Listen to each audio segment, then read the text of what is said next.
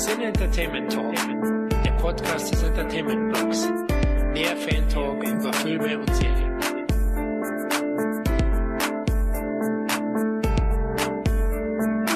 Hallo liebe Hörerinnen und Hörer und herzlich willkommen zu einer Podcast-Sonderausgabe des Cine Entertainment Talk Podcasts. Sonderausgabe deswegen, weil wir uns heute mit den angenehm komplexen Filmwelten der noch recht jungen amerikanischen Filmemacher Justin Benson und Aaron Moorhead beschäftigen wollen. Die haben gerade einen neuen und äh, genau genommen ihren dritten gemeinsamen Spielfilm am Start, The Endless, der Anfang August äh, in einigen deutschen Kinos zu sehen war und jetzt am äh, 31.08. dank Meteor Film auf äh, Blu-ray, DVD und VOD gestartet ist und dann eben für das Heimkino der breiten Masse auch verfügbar wurde. Für ein Thema wie The Endless und die bisherige Vita von Benson Moorhead braucht es aber definitiv mehr als nur einen Podcast und deswegen möchte ich an dieser Stelle ganz formal und äh, kniegekonform meinen äh, Podcast Crossover Mega Mindfuck Kollegen vorstellen, mit dem ich ähm, Anfang des Jahres schon einmal das Vergnügen hatte. Ähm, damals haben wir über das ähm, Filmjahr 1977 diskutiert. Und äh, ja, auch wenn jetzt niemand hören kann, äh, einen herzlichen Applaus für Patrick Lohmeier vom Bahnhofskino Podcast. Hallo Patrick. Hey, hi Dominik, schön hier zu sein. ja, ja. Du, du, siehst es jetzt zwar nicht, aber ich stehe tatsächlich und applaudiere stumm, damit die Tonspur oh. nicht versaut ist. Danke. Ähm. Ich habe noch, hab noch ganz warme Erinnerungen an unseren letzten Podcast, der, glaube ich, mit einer der größten, der spaßigsten Momente war, die ich auf der rein akustischen Ebene in diesem Jahr hatte. Insofern bin ich natürlich auch gerne wieder hier dabei. Äh, es, es war auf jeden Fall ähm, episch. Und es war ein interessantes Filmjahr. Ne? Mhm. Da konnten natürlich auch nicht alle Beteiligten immer einer Meinung sein, aber das macht so ein Podcast ja auch spannend. Ähm, und ja, jetzt gehen wir in der Zeit natürlich nicht ganz so weit zurück wie 1977, wenn wir uns über kontemporäre Filmemacher unterhalten. Und äh, üblicherweise, wenn wir sowas machen, gucken wir uns ja eigentlich eher Vitas an, die in einem fortgeschrittenen oder abgeschlossenen Stadium ihrer Entwicklung sind. Äh, das ist hier nicht der Fall. Ähm, ich würde eher unterstellen, dass ähm, Benson und Moorhead eigentlich eher so gerade dabei sind, richtig Fuß zu fassen und ähm, wenn alles gut läuft, durchzustarten. Und von daher würde ich sagen, betrachten wir das Ganze eher so als eine Art Phase 1 ihrer Karriere-Podcast, wenn das irgendeinen Sinn macht. Und ähm, von daher, da ich überhaupt keine Ahnung habe, ob du überhaupt erst durch ähm, durch meinen Hilfe, Patrick, ich brauche eine zweite Meinung, ähm, Aufruf äh, aufmerksam geworden bist auf die Jungs. Ähm, direkt mal die Frage, wie bist du auf die Jungs aufmerksam geworden? Schon vorher? Was, was hast du zuerst von denen gehört oder gesehen? Ich war selber etwas von mir überrascht, als du gefragt hattest. Und ich konnte mich nicht erinnern und äh, habe dann äh, einfach nochmal mein DVD-Regal konsultiert und meine äh, Letterboxd äh, Filmografie, also mein Filmtagebuch und festgestellt, dass ich glaube ich schon äh, mir ihrer Filme bewusst war, bevor ich ihre Namen überhaupt kannte. Also ich hatte Resolution definitiv äh, gesehen, bevor ich Spring gesehen hatte. Spring habe ich tatsächlich zum Kinostart oder zum Heimkinostart auch gesehen, 2014. Äh, und Resolution muss ich ungefähr ein Jahr zuvor gesehen haben. Also tatsächlich bin ich schon korrekt. relativ lange äh, der Tätigkeit dieser beiden Herren bewusst. Worauf du mich tatsächlich erstoßen musstest, waren ihre Kurzfilme, über die wir ja auch später noch kurz sprechen. Aber ja, ich habe sie schon länger auf dem Schirm und das durchaus, so, so viel sei vorweggenommen, positiv. Ja, ich, ähm, bei mir war es tatsächlich eine ganz komische, abstruse Geschichte. Ich, ich war mir bewusst, als Spring rauskam, der, der mittlere Film, äh, da war es so ein bisschen so ein, so ein kleiner Festival-Hit. Das habe ich schon mhm. mitbekommen. Das war auch so die Zeit, wo ich noch eher ähm, DVD-Magazine und äh, solche Sachen gelesen habe. Und da kam man eigentlich nicht dran vorweg, dass die ähm, Rezensionen, ähm, auch als der gerade bei uns dann im Heimkino rauskam, dass die durchaus sehr, sehr positiv waren. Und ich habe ihn aber nicht gesehen zugegebenermaßen. Mhm. Ich habe das, ich fand das, das Cover-Artwork fand ich irgendwie interessant. Und ich hatte mir den immer mal vorgemerkt, den kaufe ich mir irgendwann mal. Aber hab's nicht weiter, ja, nicht weiter ernsthaft verfolgt und um Himmels Willen, die Namen der Jungs habe ich bis dahin noch vielleicht gelesen, aber sofort wieder vergessen. Und äh, es hat tatsächlich einen Podcast gebraucht, ähm, als die letztes Jahr ähm, die Endless fertiggestellt haben. Der ist in Amerika ja schon 2017 auf Festivals gelaufen. Und äh, dann sind sie in einigen Podcasts aufgetreten, äh, die ich gehört habe. Dann dachte ich mir, auf Grundlage dieses Podcasts, ich weiß nicht, ob dir das manchmal auch so geht, wenn du, wenn du Podcasts oder Interviews mhm. mit, mit Filmemachern hörst. Und die waren mir aber sofort sympathisch. Habe ich gedacht, keine Ahnung, ob die Filme irgendwas taugen, aber das war ein sehr, sehr interessantes Interview. Ähm, ein bisschen schräger Humor, kein Bullshit teilweise intelligente Ansätze. Ich habe ja. richtig Lust mal zu gucken, was die bis dato gemacht haben. Ähm, und hab, bin dann hergegangen, habe geguckt, okay, es gibt nur zwei Filme, das ist relativ übersichtlich und habe mir die dann tatsächlich äh, beide bestellt, habe dann das, äh, den Spring auch wieder erkannt, habe gedacht, ah, alles klar, habe ich schon Gutes von gehört und habe mir dann äh, beide bestellt und sie dann auch chronologisch korrekt nachgeholt. Das war aber erst letztes Jahr dann auch gewesen. Also mhm. ganz, ganz frisch eben und äh, sozusagen ja rechtzeitig, um ein bisschen in diesen Hype reinzuwachsen, der, wenn man die Festivalszene so ein bisschen international verfolgt, schon da war für The Endless. Was aber nichts heißen muss. Es lässt sich ja nicht immer auf ein normales Publikum oder Heimkino oder sonst irgendwas übertragen, was in der Festivalwelt so läuft. ähm, von daher war ich mir nicht so ganz sicher und ähm, was ich mir jetzt gedacht habe, ist, dass wir jetzt einmal über The Endless reden und dabei spoilerfrei bleiben. Oder so gut es geht spoilerfrei bleiben. Für alle, die sich nur einen kleinen Appetizer hier holen wollen, um zu überlegen oder vielleicht eine Entscheidungsgrundlage zu haben, ähm, den Film sich anzusehen oder eben nicht. Ähm, dann gehen wir in ihrer Vita zurück, chronologisch einmal durch, durch das, was sie bisher gemacht haben und kommen dann am Ende der Sendung nochmal auf die Endes zu sprechen und dann regnet es doch den einen oder anderen Spoiler mehr für, für diejenigen, die sich den Film inzwischen, während wir gelabert haben, angeschaut haben ähm, und vielleicht unsere dann, Meinung dann auch nochmal etwas im Detail haben wollen. Okay. Ähm, spoilerfrei The Endless. Und ich tue mich damit wirklich schwer und ich habe die Tage eine Rezension schon veröffentlicht und hatte tatsächlich kurz darüber nachgedacht, einfach nur eine Zweisatz-Inhaltsangabe zu schreiben und danach zu sagen, muss jeder für sich selber wissen. das wäre aber nicht sehr fachmännisch gewesen, also habe ich es doch ein bisschen mehr ausgeschmückt und ähm, möchte dir aber natürlich als als äh, ja als als Podcast äh, auch gerne an der Stelle den, den Vortritt lassen. Ah, ah, ah, Dankeschön. und mal hören. Ähm, die Endless sind Spoiler. Also wir können ja ganz kurz, ich sag mal ganz kurz was zum Inhalt. Ähm, im Endeffekt geht es um Justin und Aaron, gespielt von den Regisseuren Justin Benson und Aaron Moorhead. Die Namen werde ich heute so oft wiederholen, bis sie überhängen bleiben. Ja. und äh, die beiden sind vor rund zehn Jahren aus einem UFO-Todeskult entkommen und äh, ja, leben ihr alltägliches Leben, sind damit aber nicht unbedingt zufrieden, vor allem der jüngere Bruder, ähm, Aaron nicht.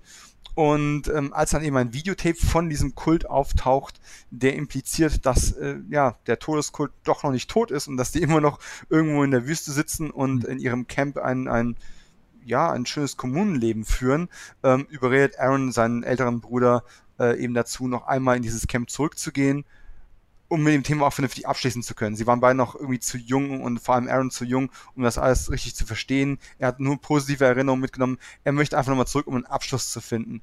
Und ja, sie fahren zurück und dann fängt der Film an, auf eine sehr subtile Art und Weise seltsam zu werden und es ist sehr, sehr schnell eigentlich offensichtlich, so nett und freundlich diese ganze Kommune auch ist, mit rechten Dingen geht das Ganze nicht zu.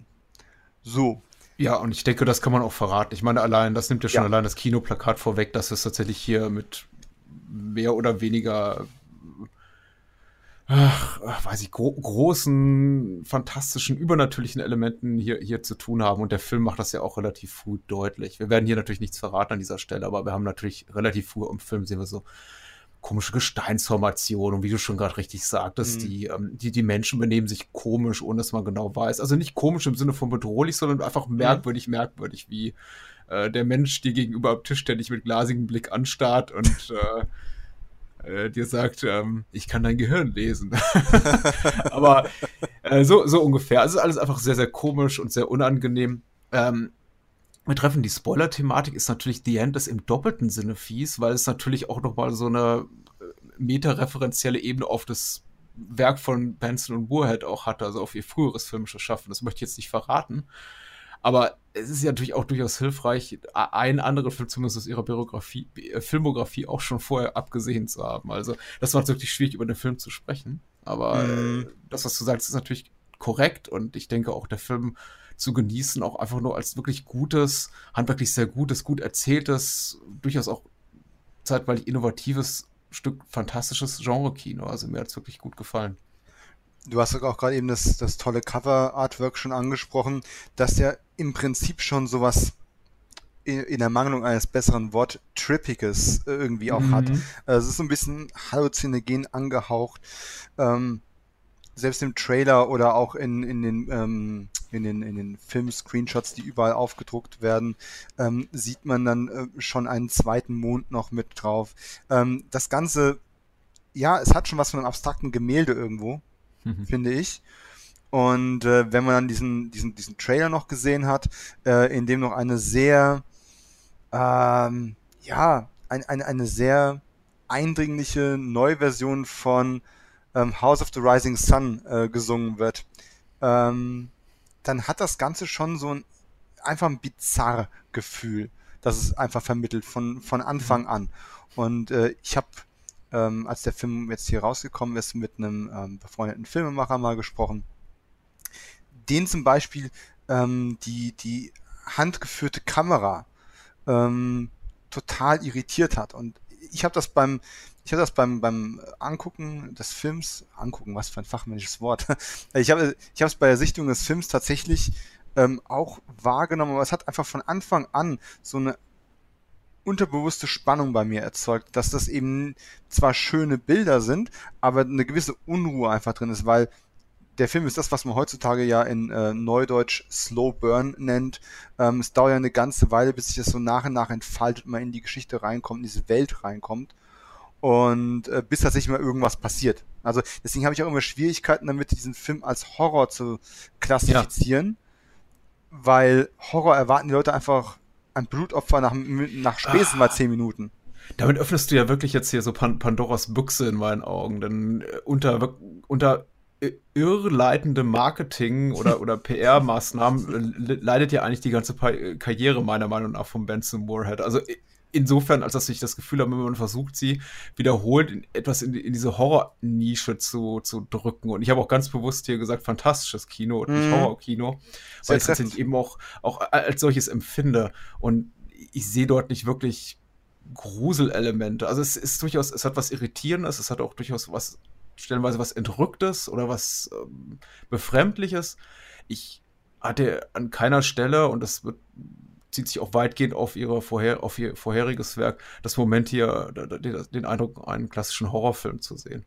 Und das mm, ist Nein. eben auch ein Plus durchaus und könnte dazu führen, dass äh, Leute enttäuscht sein könnten von The End, dass sie da reingehen und denken, okay, irgendwann kommen dann die ganzen Monster und es wird ordentlich gesplattert ähm, ja, wie gesagt, ich möchte jetzt auch nicht dazu zu, zu viel vorwegnehmen mm. und sagen, es wird überhaupt nicht gesplattert oder es wird äh, die, die, die Körperteile fliegen nur so. Das muss bitte jeder am Ende des Tages selber entdecken. Aber ja, beunruhigender, fantastischer Film wäre wahrscheinlich das so, das, die, die, die Worte, die ich zur Umschreibung nutzen würde. Ich meine, FSK 16 ist ja tatsächlich irgendwie auch schon so ein, so ein gewisser Hinweis.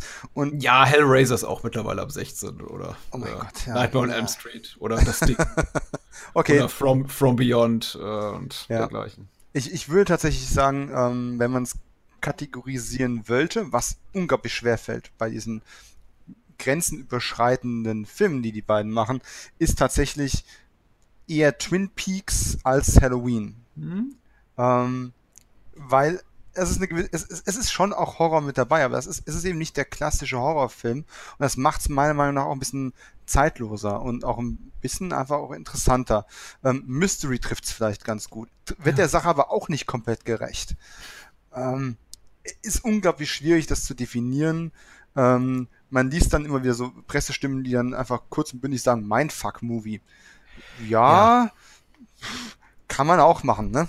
Also, also ein grundsätzliches Problem ist ja tatsächlich, dass das, äh, und das ist ja durchaus auch ein wirksames PR-Tool, sage ich jetzt als jemand, der auch zeitweilig in der Branche gearbeitet hat, immer Filme kategorisieren zu wollen oder in irgendeine Schublade packen zu wollen, in dem Sinn, dass man eben sagt, äh, The Endless ist David Lynch meets X-Files oder sowas in der Art. Mhm. Was ich, äh, was jetzt tatsächlich nicht auf dem Poster steht, aber was durchaus auf dem Poster stehen könnte, wenn man denn wollte. Was ich immer so ein bisschen trist finde, da es eben eine sehr konkrete Erwartungshaltung schafft, die meistens enttäuscht wird und oft steht dann eben auch nicht da dabei, Klammer auf, ja, vielleicht nicht ganz so großartig wie Lynch, Klammer zu, sondern ähm, ja, es ist David, es wird dann immer gleich geklotzt mit den bekanntesten Werken der großartigsten Filmemacher und das ist tatsächlich so ein bisschen traurig, denn du hast es ja wunderbar auch bereits umschrieben, Benson und Moorhead haben tatsächlich eine ernstzunehmende ähm, Spielfilmemacher-Karriere erst seit wenigen Jahren, sind auch noch vergleichsweise jung, ich glaube Jahrgang, Jahrgänge 82 und 87, glaube mhm, ich. Ja. Ähm, ich also fühle mich alt. 30, ja, fuck mich.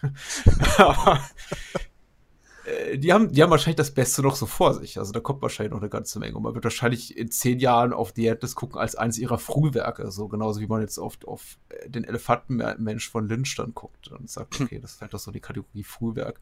Insofern, ja, ihnen sei auch die Zeit gegeben und äh, bitte nicht verfrüht in, in Schubladen packen, weil ich denke, die, die haben uns noch einiges zu zeigen, so in den nächsten Jahren. Ich finde aber auch gerade das ähm, spannend. Also ich, wir haben so viele großartige Filmemacher. Natürlich gehört ein David Lynch dazu. Natürlich mhm, gehört, gehören Cronenberg, Michael Mann. Oh mein Gott, ich könnte Ridley Scott. ähm, aber heute fokussieren wir uns ganz oft darauf, äh, auch gerade Kritiker fokussieren sich ganz stark darauf, meiner Meinung nach, zu sagen, oh, jetzt kommt der neue Ridley Scott, auf dem hacken wir jetzt aber rum, weil das ist eben nicht mehr der, der, der erste Blade Runner, das ist nicht mehr die Duellisten. Ähm, und alle Millennials fragen sich, was zur Hölle soll das eigentlich sein, wovon die da reden?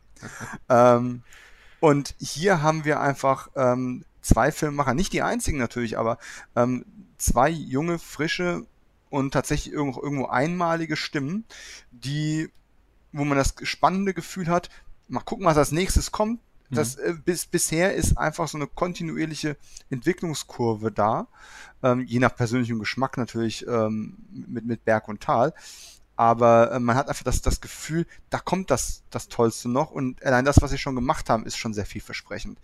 Und ähm, ich meine, es ist sowieso sehr selten, dass ich habe das jetzt einfach so selbstverständlich hingestellt, weil ich es inzwischen einfach selbstverständlich wahrnehme, aber wie oft hast du das in der Filmgeschichte eigentlich, dass du zwei Filmemacher hast, die einfach als du so einen kompletten Film Anführungszeichen, Ausführungszeichen rocken.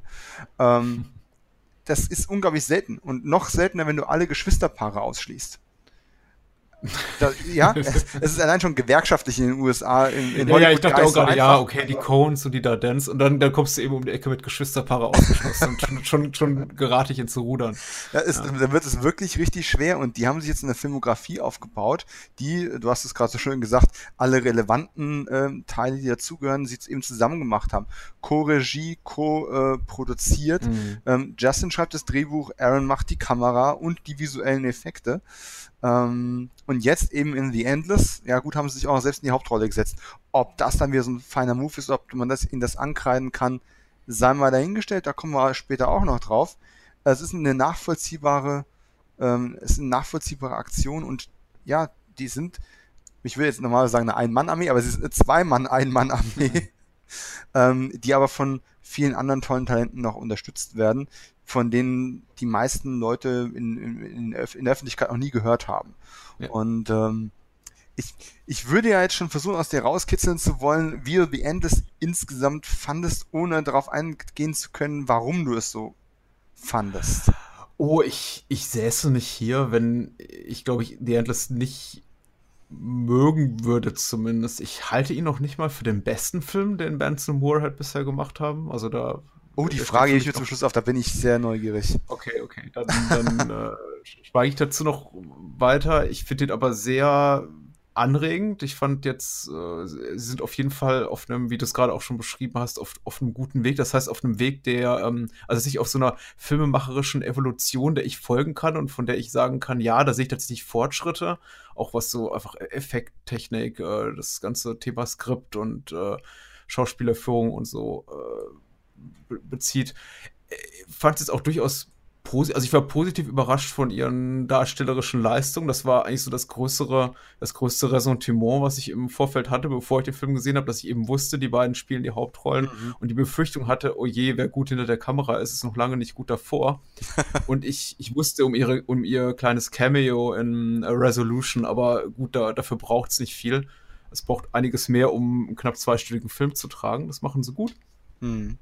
Ästhetisch ähm, bin ich zwiegespalten bezüglich The Endless. Ich finde, sie haben einiges dazugelernt, so in Sachen Tricktechnik. Ich teilweise, wie sagt, wie, wie heißt diese schöne Adobe-Software After Effects oder so? Also sieht man, die, die, die, die digitale Bildnachbearbeitung ist mir dann doch ein bisschen zu krass, also das Bild zu krass entsättigt oder zu kontrastreich und einfach nicht immer so wie, entspricht nicht immer dem, was ich mir unter einem schönen Kinobild vorstelle. Das heißt nicht, dass ich jetzt nicht empfänglich bin für ästhetische Dinge, die jetzt nicht hundertprozentig meinem Geschmack äh, entsprechen, aber in dem Fall fand ich es einfach so qualitativ ungenügend für mich. Ich weiß nicht, ob ich es besser auf den Punkt bringen kann, in dem Sinn, dass ich sage, da ist irgendwas falsch an dem Bild.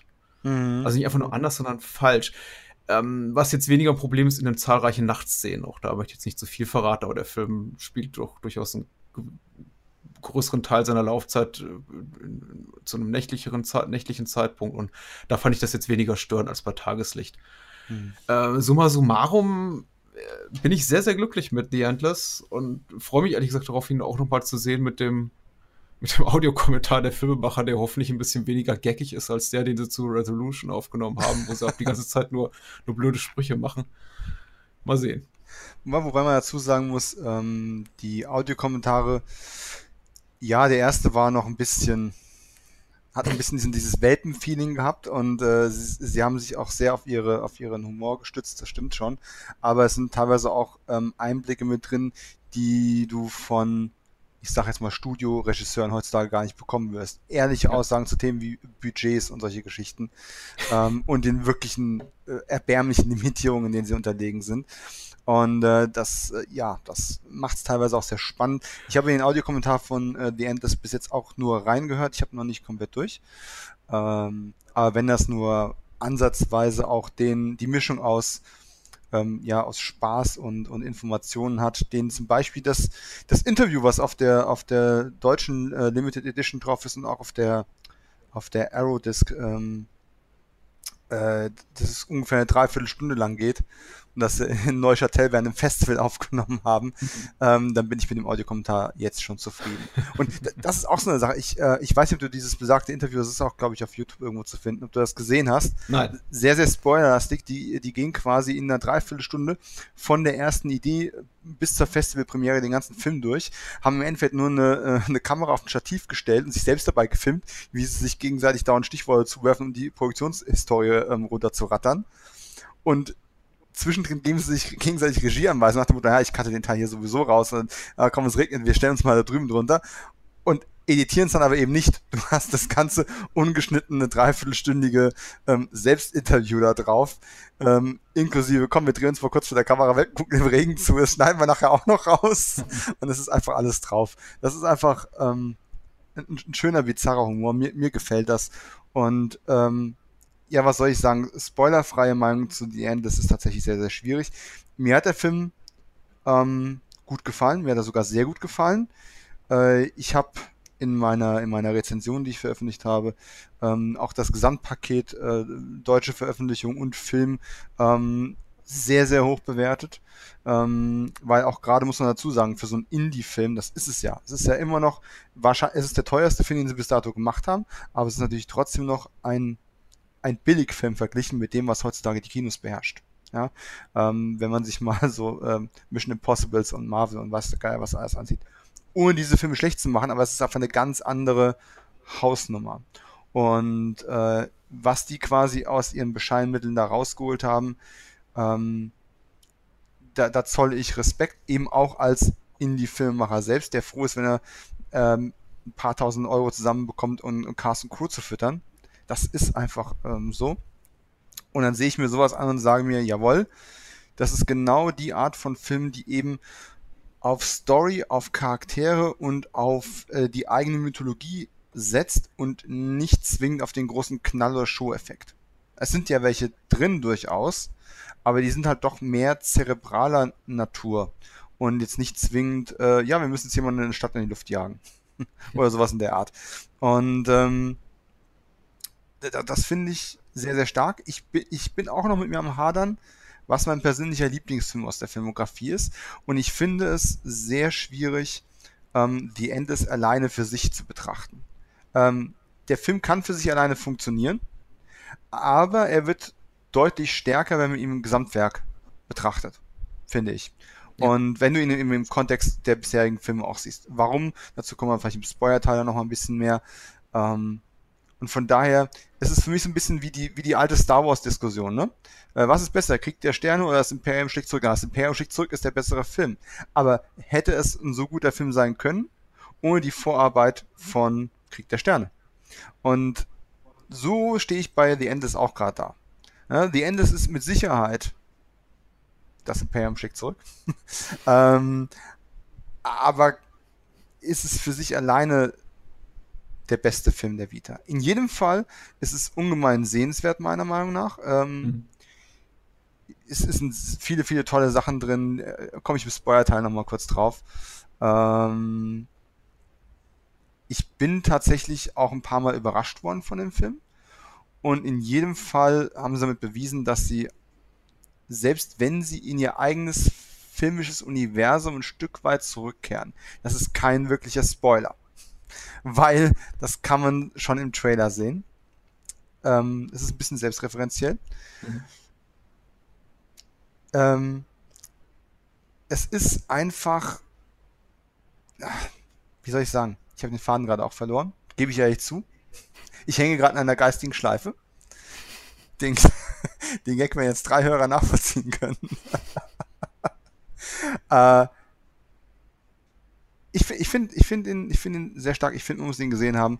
Und ich finde, er macht noch viel neugieriger auf das, was auch davor gekommen ist und was danach mhm. noch kommen wird. Es ist auf jeden Fall der richtige Film, um bei einem breiten Publikum punkten zu können und auf Benson und Moorhead aufmerksam zu machen. Und ja. um auf das Schauspiel das, das finde ich, hm? ich finde, ich, nein, ich finde es gut, dass es noch, ich, ich wollte nur kurz einwerfen, diese, ja. diese Zugänglichkeit des Films wollte ich auch nochmal unterstreichen. Das ist tatsächlich etwas, was mir explizit aufgefallen ist. Auch ich finde ihn viel, viel zugänglicher als ihr vorheriges Werk. Und auch wenn man sagt, okay, da sind da Dinge drin, die man besser versteht im Kontext ihres Gesamtwerkes.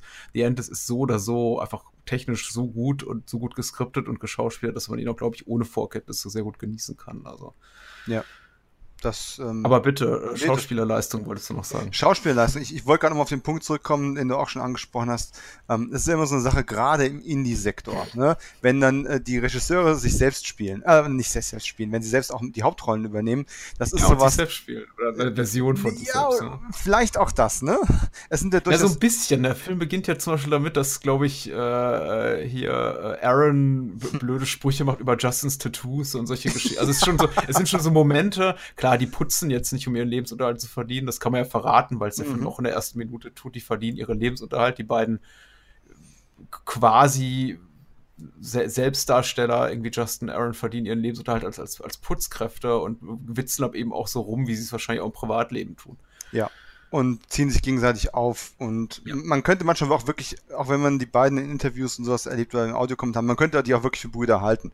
Ähm, sie sind es halt nun mal nicht. Aber ähm, sie wohnen auch teilweise ähm, oder zeitweise im selben Haus in der Realität, ja? nur in verschiedenen Stockwerken und solche Geschichten. Mhm. Also da ich da hat mit Sicherheit sehr viel Leben auch rein ähm, reingespielt, inklusive einem einem recht tragischen äh, Lebensereignis, das äh, ich aber auch eher in den Spoiler-Teil äh, reinpacke. Ich weiß, das habe ich jetzt schon ein paar Mal gesagt, aber ich schreibe es mir tatsächlich auf. und ähm, und das macht es irgendwie aber auch so, keine Ahnung, ja, na, nachvollziehbar und damit eben wieder zugänglich. Und mhm. das ist schon, ist schon eine Leistung. Sie, sie machen das authentisch. Ob das jetzt das größte Schauspiel seit äh, Robert De Niros Frühwerk ist, ähm, sei dahingestellt, aber sie machen es zugänglich. Es ist nie schlecht. Also es ist nie so, dass auch gerade die schauspielerischen Leistungen ziehen das tolle Skript jetzt aber runter. Das ist, das ist Quatsch. Und, und das ist eigentlich, ich persönlich, aus eigener Erfahrung gesprochen, ähm, finde es sehr, sehr schwierig, äh, Regie zu führen, gleichzeitig zu produzieren, also ein Set am Laufen zu halten und noch vor der Kamera zu stehen. Ich habe das aus Notwendigkeit bei meinem eigenen Spielfilmdebüt auch machen müssen.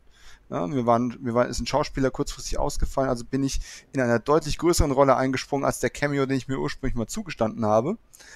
Ähm, einfach weil ich dann auch da stand und sagte, okay, wo kriege ich kurzfristig einen Schauspieler, den ich ausnutzen kann, Tag und Nacht, der nicht meckert, der nicht bezahlt werden muss. Oh, alles klar.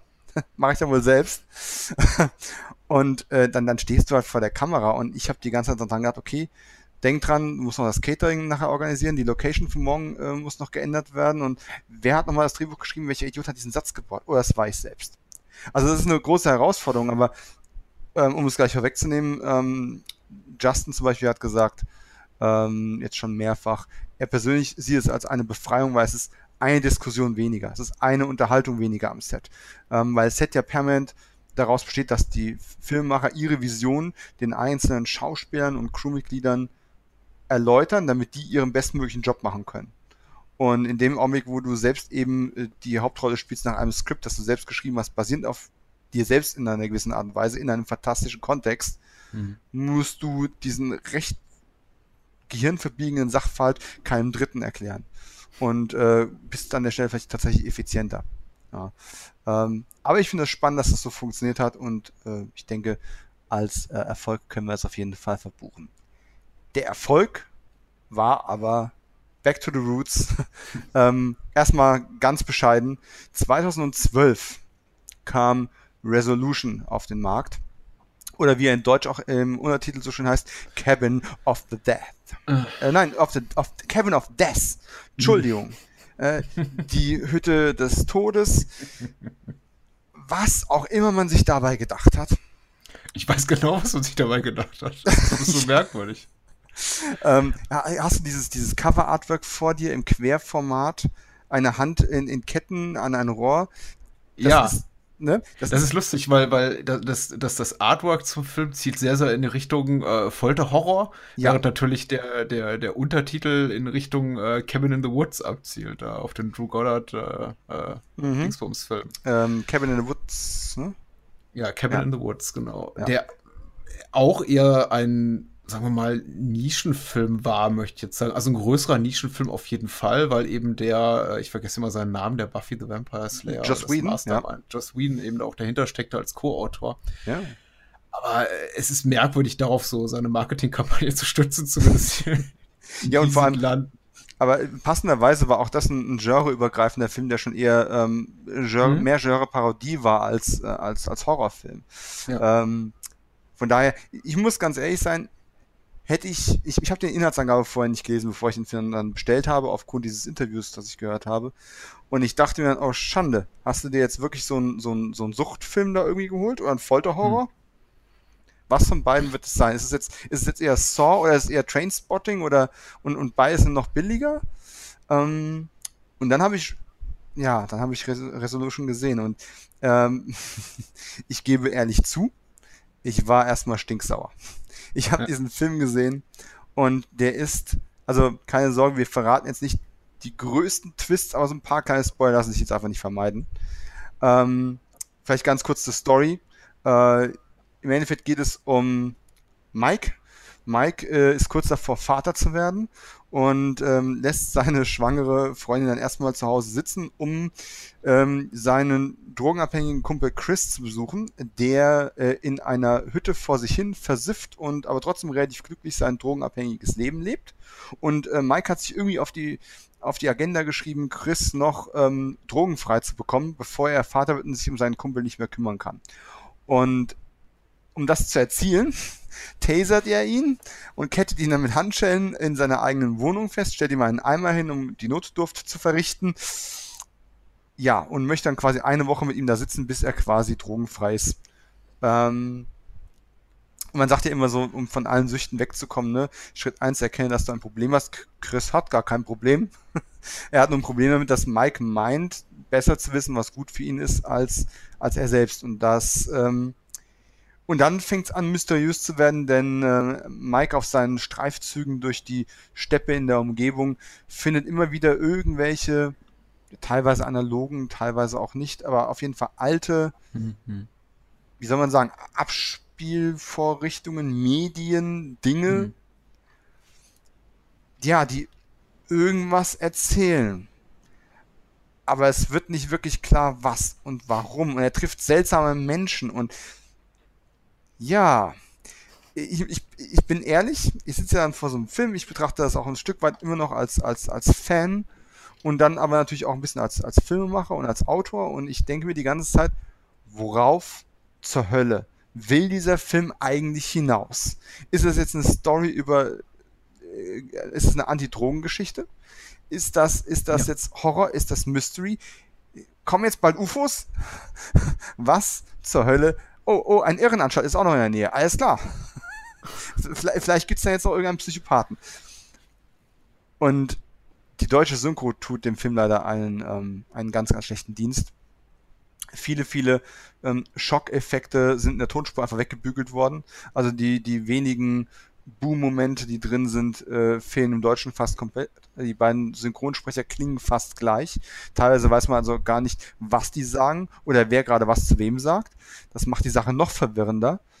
Ähm, aber ganz ehrlich, ohne den großen Spoiler vorwegzunehmen, die letzte Minute, nicht mal die letzte Minute, die letzten Sekunden des Films, haben mich abends auf meinem Sofa sitzen lassen und ich habe gedacht, what the fuck? Hab mir den Film dann zwei Tage später nochmal angeschaut. Dann habe ich ihn nochmal mit dem Audiokommentar geschaut. Dann habe ich gedacht, ich, ich höre mir jetzt sogar den Audiokommentar des Hundes an. Mhm. Denn dieser Audiokommentarspur ist auch noch mit drauf. Und es ist tatsächlich inzwischen der von mir am meisten gerewatchte ähm, Film der letzten Jahre. Ähm, und im Endeffekt haben die aus nichts was gemacht. Bevor ich aber kurz auf die Produktionsgeschichte eingehe, Patrick, Mhm. Resolution.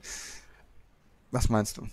Ich bin auf, auf, auf wirklich, habe ich vorhin schon angedeutet, denkbar schlechtesten Wege zum Film gekommen. Erstmal, also das Cover-Artwork, das, was du gerade beschrieben hast im deutschsprachigen Raum, ist, glaube ich, auch zumindest auf der äh, amerikanischen Blu-ray, die ich äh, besitze, fast identisch. Das sieht dann ähnlich doof aus. ähnlich, ähnlich unansprechend.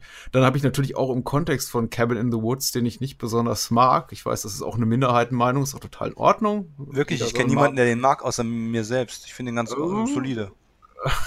es ist, äh, ich, also die, meine Blase, die, die ich mir das auch zum Beispiel bei Letterbox oder bei Film Twitter mm. aufgebaut habe, spricht eine andere Sprache, die schon überwiegend sehr, sehr positiv in Bezug auf Cabin in the Woods. Okay. Bei bei Resolution ist ja auch noch mal ein bisschen anders. Das habe ich mir jetzt aber auch erst tatsächlich gestern angelesen, nämlich so, dass den Film kaum jemand mag oder zumindest eine sehr, sehr, sehr, sehr laute kritische Stimme dem Film gegenüber gibt und das auch zu Recht. Das, dafür bietet sich der Film auch an. Es ist sehr, sehr, ja. ist ein sehr schwer zugänglicher Film teilweise.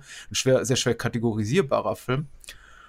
Und in dem ganzen Kontext kam, das schwang ebenso mit, bevor ich den Film zum ersten Mal sah. Das einzig wirklich durchwegs Positive war, ähm, es gab bis 2015, 2016 einen Blog von Brian Collins, ich glaube, der schreibt mittlerweile für Birth Movies Death, äh, Horror Movie a Day. Und in mhm. dem Blog hat er den, den Film rezensiert und ihm eben sehr, sehr positive Rezensionen verpasst. Und darauf kam ich dann auf den Film 2013, denke ich mal, 2013 war das.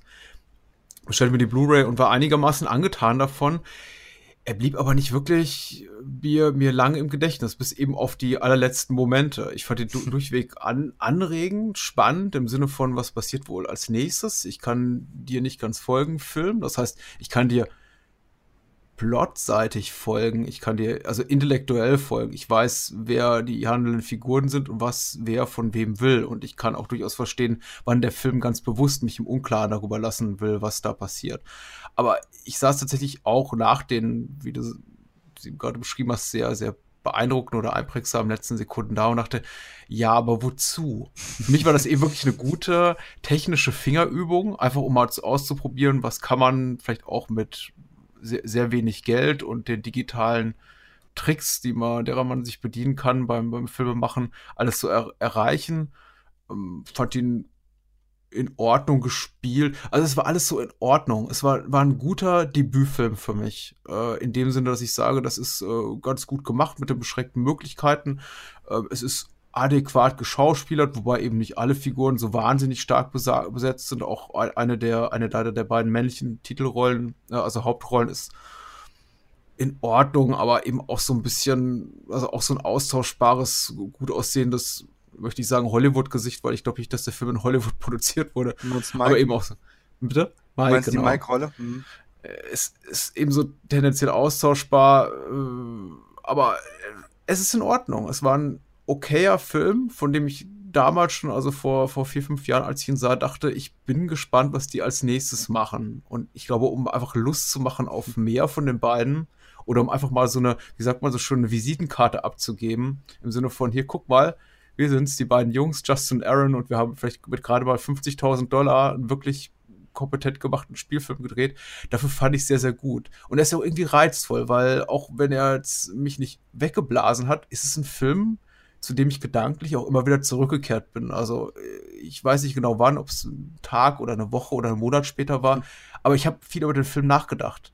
Ich mhm. äh, kam wieder und ähm, ist im Gedächtnis geblieben. Äh, Soweit auch, dass ich jetzt, als du sagtest, lass uns über, über The Endless reden, ich mich richtig gehend darauf freute, den, also mit, also am meisten darauf freute, jetzt im Zuge unseres kleinen Projekts hier, äh, am meisten darauf freute, den wiederzusehen. Hm.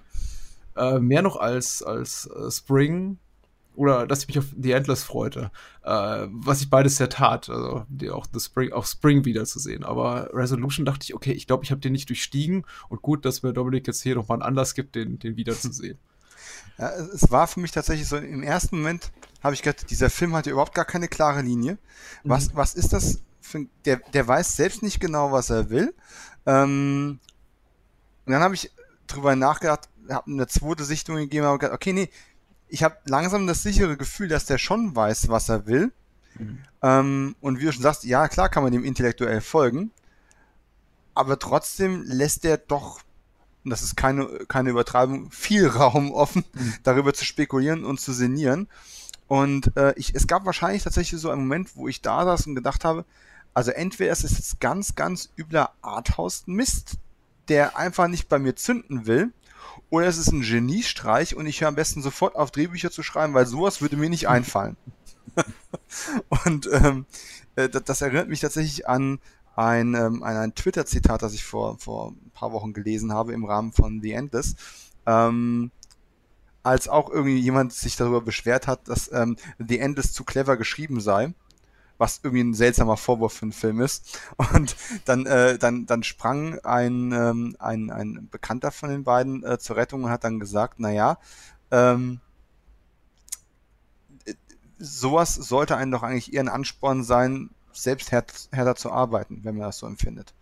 Und ähm, das finde ich tatsächlich auch einen interessanten Ansatz. Und es gab so viele Momente in dem Film, wo man, wo jeder vernünftige Mensch sagen würde, er schneidet's raus hat für die Auflösung, hat für die Hauptstory keine Bewandtnis. Nimm's raus. Meinst du ja? jetzt Resolution oder The Resolution, ja, ja, mhm. ja. Ähm, gibt's ganz, ganz oft. Brauchst du wirklich die, die Szenen mit Bill Oberst Jr.? Ja, er meandert so. Ne? Du brauchst es nicht, aber es ist trotzdem irgendwie fantastisch. Es sind noch ein paar sehr tolle Aufnahmen damit drin. Und ähm, ja, du hast absolut recht, ne? Ähm, Michael-Darsteller äh, Peter, oh Gott, äh, Peter, Peter irgendwas. Mhm. Ähm, gegen, äh, stinkt ein bisschen gegen äh, Vinnie Curran, äh, der eigentlich Comedian ist und den drogenabhängigen ähm, Chris hier spielt, ja. äh, so ein bisschen abging. Ähm, unser Standard ähm, Native American ähm, Zane McClaren ist auch noch mit dabei, weil Indianer ja. müssen natürlich auch noch irgendwie drin vorkommen. Ja, ja, ich erinnere mich, dass ich damals irgendwie, es muss, muss kurz, kurz danach hatte ich Fargo da gesehen. Ich glaube, ist das in der zweiten Staffel? Ich ah. glaube, ja. Und ja. habe mich sehr gefreut, ihn, ihn wiederzusehen. Aber jetzt ja. auch nichts gegen äh, Peter Chilella, heißt er, habe ich hier gerade nochmal äh, äh, googelt. Es ist ja nicht nur, es ist ja nicht nur er als Schauspieler, es ist eben auch seine ganze Figur. Der ja, ist eben sowas von von glatt. Er ist dieser irgendwie äh, goody good good äh, white middle class äh, handsome American, guy, äh, im, im Zuge frisch gebackener Vater zu werden, fester Job und bei ihm ist halt alles so wahnsinnig aufgeräumt in seinem Leben. Mm. Das fast schon anstrengend. ja. Und was ich aber tatsächlich auch, da muss man sagen, das Marketing hat dem Film da einen schlechten äh, Dienst mal wieder erwiesen. Ähm, es wird dann immer wieder gesagt, ja, das ist ein, ein, äh, ein markerschütternder Horrorfilm. Ja, nee, das ist es nicht. Also der Film, auch, auch dieser Film hat die Fähigkeit, wenn man sich darauf einlässt und vor allem bei einer wiederholten Sichtung, dass er ein gewisses Unbehaglichkeitsgefühl hervorruft. aber ich sag mal, in dem Sinne Schockmomente hat er vielleicht ein oder zwei, die eintreffen können. Ähm, aber nichtsdestoweniger, er hat eine gewisse Sogwirkung und er wird auf jeden Fall haften. Und nachdem ich den gesehen habe, habe ich dann wirklich gedacht so, boah. Ähm, ach übrigens, so nebenbei, ihr, kennst du das äh, amerikanische Festival-Poster zu dem Film? Tausendmal besser. Mhm. Also richtig gut, ja. ist auch auf der IMDb gelistet. Ähm, aber auf der anderen Seite, naja, gut, wir müssen halt mit dem, mit dem Entzug leben, den sie jetzt überall drauf geklatscht haben. Ähm, von, daher, ich, ich, wusste nicht so genau, auf was ich mich dann einlasse, wenn ich dann mit Spring weitermache. Der irgendwie auch von, vom Artwork her schon was, eine ganz andere Stimmung, ganz andere, ganz andere emotionale Paletten heraufbeschwört in irgendeiner Form und mir auch wieder als quasi Horror verkauft wird. Und dann dachte ich mir, hm, keine Ahnung. Aber bevor wir ähm, von Resolution jetzt zu Spring springen, hahaha, ähm, dazwischen, zwischen 2012 und 2014, ähm, na gut, lagen eben rein rechnerisch zwei Jahre und ähm, Resolution ist ja im Endeffekt nur entstanden, das vielleicht ganz kurz als, als Hintergrundinfo. Also beide, ähm, Justin und Aaron, haben vorher schon äh, unabhängig voneinander versucht, ähm, Filme zu machen und sich da ein bisschen zu, äh, zu versuchen und haben sich dann tatsächlich erst kurz bevor sie Resolution gedreht haben, überhaupt erst kennengelernt und ähm, haben beide eine ähm, Praktikantenstelle gehabt, wenn ich mich recht erinnere, bei Scott Free, also bei den mhm. bei der Firma von den Gebrüdern Scott. Und ähm, äh, es war das ein letzter Tag dort und das andere ein erster Tag. Und an diesem einen Tag hat das Universum irgendwie dazu, dafür gesorgt, dass die beiden sich kennenlernen, anfreunden ähm, und dann eben sich zusammen in einem, in einem kleinen Kurzfilm ausprobiert haben, ähm, wo sie noch nicht Co-Regie gemacht haben. Ähm, AM hieß der, wenn mich nicht alles täuscht. Und da haben sie als gewartet, gewartet, gewartet auf ihre große Chance und irgendwann haben gesagt, okay, scheiß drauf. Wir machen jetzt, wir gucken jetzt, was wir haben. Wir haben diese Hütte im Zugriff, ne? Eins, zwei, drei, vier Schauspieler finden wir auch. Da haben sie ein richtiges Casting für gemacht und dann 25.000 Dollar ähm, das quasi alle. Ersparnisse, die Justin damals hatte, haben sie dann quasi genommen, um diesen Film zu finanzieren. Und na, er ist nicht gerade explodiert. Ne? Der ist relativ gut wahrgenommen worden, er ist auf ein paar Festivals gelaufen, ich glaube in Tribeca dann auch schon. Das ist inzwischen schon ein Traditions-Startfestival ähm, für die Jungs. Und ähm, sie haben ein bisschen Aufmerksamkeit bekommen, aber es war nicht, nicht, nicht der große Mainstream-Durchbruch in irgendeiner Form. Und äh, deswegen er in den nächsten zwei Jahren erst einmal tatsächlich Kurzfilmprojekte, bevor es dann eben einen zweiten Spielfilm geben konnte. Und äh, von daher ganz frisch erst geguckt äh, zur Vorbereitung des Podcasts, wie ich ja gerne zugebe. Ähm, 2013 Wrecked, ähm, den du, wenn ich mich recht erinnere, auch gerade gesehen ja. hast. Gerade äh, so reingeschoben, hier, kurz bevor wir aufgenommen haben. Ja, ich habe den durch Zufall noch gefunden, weil ich dann gesagt habe, irgendwas fehlt mir von denen. Noch mal gucken, mhm. ob ich das auf YouTube finde. Ähm, ja, Wrecked gibt es auf YouTube.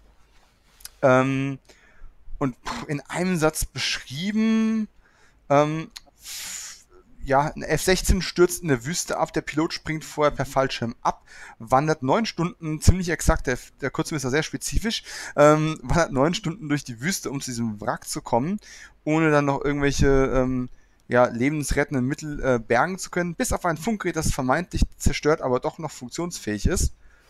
Und dann hat er jemanden dran, der ihm von Bob Marley Songs bis zur Bibel alles Mögliche zitiert. Und ja, ähm, er sieht Dinge in der Wüste. Also ich gebe jetzt keine große Spoilerwarnung für einen, für einen 13 Minuten Kurzfilm. Aber äh, er fängt an, an, alles Mögliche zu sehen, von feindlichen äh, Panzereinheiten über UFOs bis zu, und da musste ich wirklich lachen, einen Drachen. da, war es bei mir dann wirklich aus. Ähm, sicherlich nicht ernst nehmen, das Ganze. Aber zumindest eine interessante Fingerübung. Mich würde tatsächlich interessieren, ob da einer Budget reingesteckt hat es sind ja doch ein paar hübsche visuelle Effekte drin. Oder sagen ja, wir, ist solide. Ähm, gen genauso wie das, das, das äh, F-16 äh, ähm, äh, na, Kampfjet Wrack Cockpit. Mhm. Es sieht nicht günstig aus und das ist, hat tatsächlich einen relativ langen Nachspann auch, wo dann ja. einige, einige Dutzend Namen drin stehen. Also. Ähm, wenn ich es in der, wenn ich es richtig mitbekommen habe, ist der quasi auch in Zusammenarbeit mit dem Tribeca Film Festival mhm. und noch irgendwas anderem entstanden damals. Hat, sollte wohl eher so eine Art Promotion-Reihe auch irgendwie werden. Äh, ich fand die Auflösung recht witzig, da musste ich auch doch nochmal schmunzeln. Ähm, ja, es, man hatte fast so ein bisschen das Gefühl, oder zumindest ging es mir so, dass man hier so diese ähm, bewusst grenzüberschreitende ähm, Art und Weise, wie Justin schreibt, ähm, also diese, diese, dieses Genre-Hopping, ähm, einfach hm. In ein Extrem katapultiert hat, um innerhalb von wenigen Minuten eben tatsächlich von Panzer über, über UFO zum Drachen zu kommen und noch ein paar andere Sachen links rechts mitzunehmen. Ähm, wie, wie fandst du das?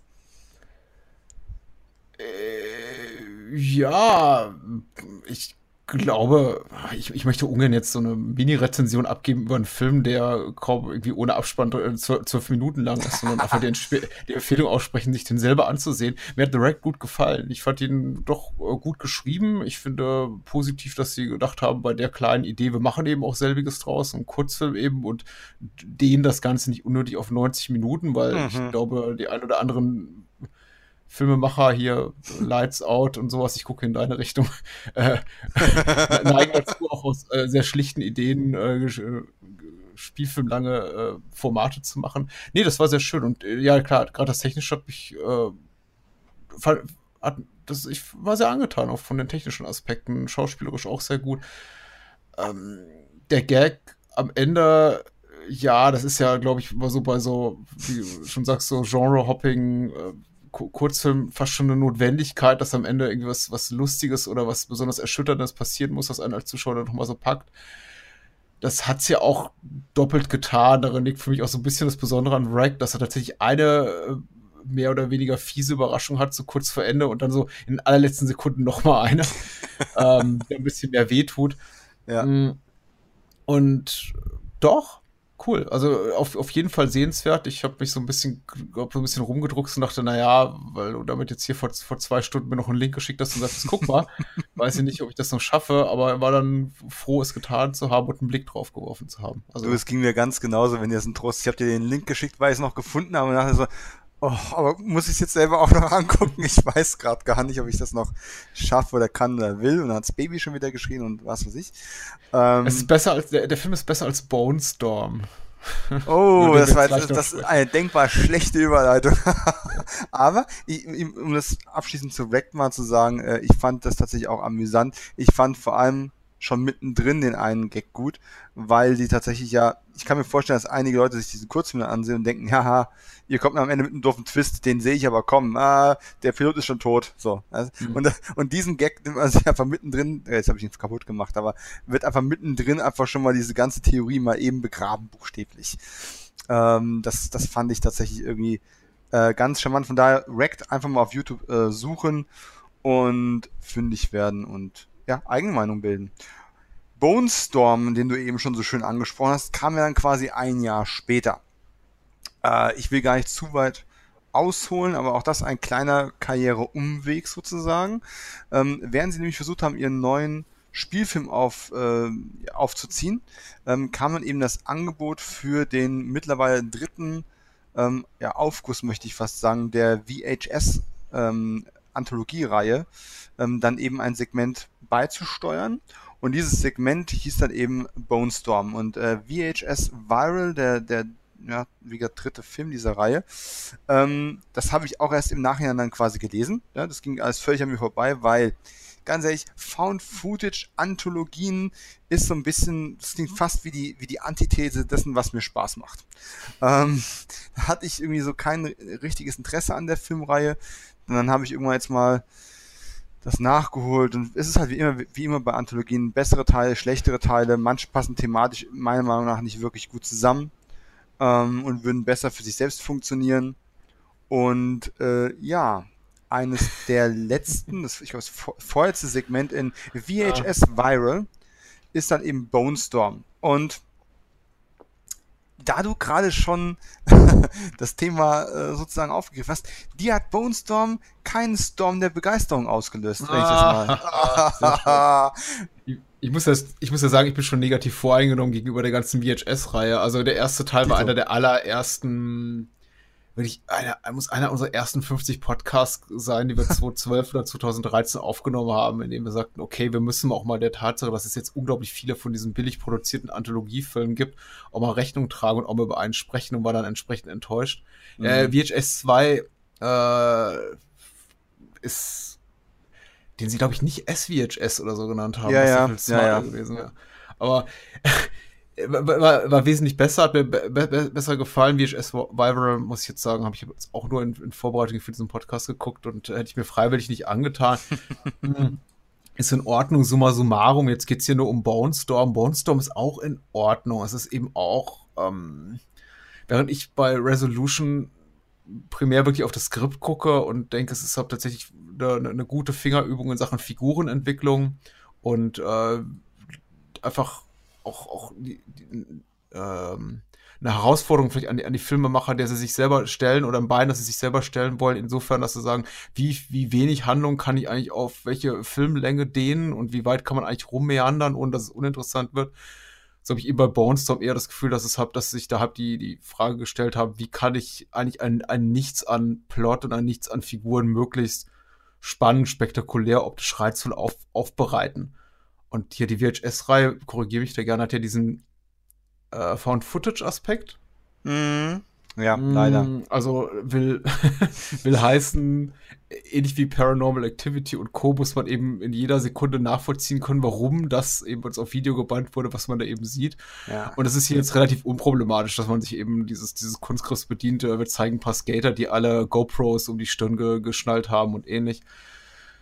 Also insofern kein Problem vom Erzählerischen und der Rest ist dann eben technisch adäquat umgesetztes Gemetzel, aber es ist inhaltlich eben so reizlos, wie es, wie es nur sein kann. Hm. Ich bin etwas gnädiger damit. Ja. Allerdings tatsächlich mit der Einschränkung, dass es vor allem im Kontext äh, der, der sonstigen Vita einfach tatsächlich nahezu inhaltlich bedeutungslos ist, in irgendeiner Art und Weise. Äh, ich habe das mal irgendwo beschrieben als, ähm, als äh, ja, Schlusskampf von Army of Darkness trifft auf die BMX-Bande. Nur auf Skateboards und in Found Footage. Und irgendwie ist es auch alles ein bisschen was davon. Und tatsächlich jetzt ein paar Skater Boys irgendwo in, wenn mich nicht sogar alles täuscht, in Mexiko dann irgendwo in ja. so einem ähm, in so einem Trockenbett da äh, skaten zu lassen und dann taucht eben auf einmal irgendwelche Kult-Member auf, die dann anfangen, ähm, diese Skater zu zerlegen, bis die Skater anfangen, sich Skateboard schwingend, Schwert schwingend, äh, Ego-Shooter-Perspektive, Videospiel schießend, äh, ihren, ihren Weg zur hoffentlich Rettung dazu bahnen. Ähm, da ist keine größere Story dabei. Ich will jetzt nicht wissen, was das für ein komischer Kult ist, was sie da aufbeschwören und warum am Ende Skelette da sind. Allerdings ist bei mir die Einschränkung, ähm, wenn ich Skelette mit Kapuzen sehe, bin ich glücklich. Ähm, so einfach bin ich tatsächlich happy zu machen. Und ähm, also ich meine, ich saß dann auch da und gesagt, hm, ja, jetzt haben die alle mit ihren GoPros da gefilmt, ist ja schön und gut, aber irgendjemand muss dieses Found Footage ja montiert haben, weil wir springen ja von einer Kamera zur nächsten, es sind ja 20 Kameras hier im Spiel. Ähm, ja, das geht direkt in die Cloud und irgendwo sitzt einer und der lädt das alles runter und ja. So, so sind es ab heute, die jungen Leute. Die sagen dann nicht, oh, meine armen Kumpels sind tot, sondern hey, da mache ich doch einen tollen, tollen Film draus. genau, und irgendwann schneidet Ja, also das, da, da, da habe ich tatsächlich auch so mein, ist mein Gehirn so ein bisschen auf Wanderschaft gegangen. Ähm, handwerklich sind aber tatsächlich ähm, sehr viele coole Sachen drin. Also auch gerade diese mhm. ähm, Skelette, als die dann einige von diesen ähm, Kultmitgliedern zurückkommen oder erstmals auferstehen, die sind äh, ziemlich cool gemacht. Ähm, da sind teilweise auch wirklich dann äh, ja Jungs in, in, in Anzügen, wo dann Aaron Bild für Bild dann äh, den Zwischenraum zwischen Rippen wegretuschiert hat und solche Geschichten. Also da ist wirklich sehr viel Aufwand betrieben worden für ein paar Sekunden, wo das dann cool aussieht. Ähm, ja, muss man nie, eigentlich tatsächlich nicht mehr so viel zu sagen. Macht Spaß, wenn man sich darauf einlassen kann. Ist nicht mein Genre. Es gibt ein super geiles Poster nur für diesen Kurzfilm davon, das irgendwo im Internet kursiert. Ähm, aber insgesamt tatsächlich der Teil, wo ich sage, äh, von der Vita kann man am ehesten drauf verzichten. Im Kontext von VHS Viral ist es aber tatsächlich noch eine der besseren Episoden. Nicht die beste, es gibt mhm. eine ich sag mal, eine gleichwertige und eine, die besser ist, aber VHS Viral, also mal unabhängig davon, dass ich schon gesagt habe, ich bin nicht das richtige Publikum dafür, hat einfach schon diese, diese Rahmenhandlung ist einfach, ist einfach Grütze und zieht den Gesamtschnitt ungemein nach unten. Also da brauchen mir die Horrorfans nicht mit der FSK 16 Freigabe zu kommen, dass der Film deswegen schlecht wäre. Das krankt an ganz anderer Stelle. Aber das nur am Rande. Ja, nachdem sie also dieses Segment abgeliefert haben, von dem wir so mittelmäßig angetan sind, ähm, ja, dann kam, wird es immer wieder Zeit für einen Spielfilm. Spring. Ähm, Spring quasi die Evolution in ihrer Vita. Ähm, und tatsächlich geht es auch ein bisschen um Evolution in dem Film. Äh, der deutsche Untertitel ist äh, Love, is, Love is a Monster. Mhm. Ähm, was nicht deutsch ist, aber steht auf dem deutschen Cover halt mit drauf. Ähm, und, und beides geht's auch. Es geht ein bisschen um Monster, es geht ein bisschen um Liebe. Es geht um einen jungen Amerikaner, was natürlich sonst, der ähm, ja den, den Tod seiner Mutter zu verarbeiten hat und ein bisschen entgleist und der dann eben beschließt, ähm, ja als Rucksacktourist äh, nach Europa zu gehen, äh, dann Italien bereist und schließlich in einem kleinen Küstenstädtchen ähm, die Frau trifft, die sofort seine Aufmerksamkeit auf sich zieht und ähm, von der er irgendwie nicht mehr loskommt und auch hier an der Stelle bin ich spoilermäßig so frei zu sagen, äh, schon der Trailer zeigt einem, ähm, mit der Frau ist ja irgendwas definitiv ganz und gar nicht in Ordnung und ähm, was auch immer das ist, Werwolf, Vampir, Meerjungfrau. Man kriegt wirklich jede, jede These an den Kopf geschmissen. Und es gibt für alles irgendwie auch einen guten Begründungsansatz, muss man sagen. Aber letztendlich ist es halt auch irgendwo eine Love Story. Finde ja. ich zumindestens und hat, obwohl The End auch schön gefilmt ist, finde ich, die schönste äh, Cinematografie der ganzen Vita. Und zwar nicht nur, weil sie in Italien schöne Strandbilder äh, einfangen konnten. Hm. Also das ist was, was mich tatsächlich ähm, sofort in den Film reingeholt hat. Also spätestens dann, wenn sie die etwas, ähm, ja, schon fast Kammerspielartigen Locations in Amerika verlassen und nach Europa gehen. Ähm, gibt es einfach auch wirklich viel fürs Auge. Finde ich zumindest. Aber was die ja. Meinung anbelangt, möchte ich dann doch tatsächlich den Vortritt lassen. Puh, ähm, ja, wir sind uns ja einigermaßen einig. Also ich brauche jetzt, muss jetzt keine Angst haben, dass du mir den, den, den Kopf abbeißt, also dass du dich irgendwie in, in, in, in einem Fischmonster verwandelst und mir was Böses antust. Äh, Spring ist ziemlich super. Ich, ich mag den Film auch mit kleineren Kritikpunkten. Also erstmal ist es natürlich eine wirklich spürbare Weiterentwicklung, einfach was das Handwerk, Handwerk ist ein Begriff, glaube ich, den wir im heutigen Podcast, also in der heutigen Episode ein bisschen, ein bisschen überstrapazieren, aber tatsächlich einfach filmtechnisch eine deutlich spürbare, sichtbare Entwicklung, die da stattfindet. Er wirkt in jeglicher Hinsicht versierter. Ich finde, die Schauspielführung ist besser, das Drehbuch ist besser, die Dramaturgie ist fast schon sowas wie, ja, schon so ein bisschen die, die kleine Antithese zu dem, was sie in Resolution gemacht haben, während man bei Resolution eigentlich 90 Minuten darauf wartet, dass irgendwas passiert, wird hier unglaublich schnell vergleichsweise, werden, werden hier so die, die Eckpfeiler quasi dramaturgisch gesetzt, also in den Boden geschlagen. Und dann kommt es eigentlich nur noch schlimmer und schlimmer. Also das ist nicht schlimmer, dann wird es eigentlich immer nur Dollar und Dollar und Dollar. Äh, und es passiert immer mehr, mehr und mehr, ohne dass der Film wirklich äh, ausartet im Sinne von zu viel Plot, zu viel irgendwas. Ich möchte es auch da, da nicht zu viel verraten.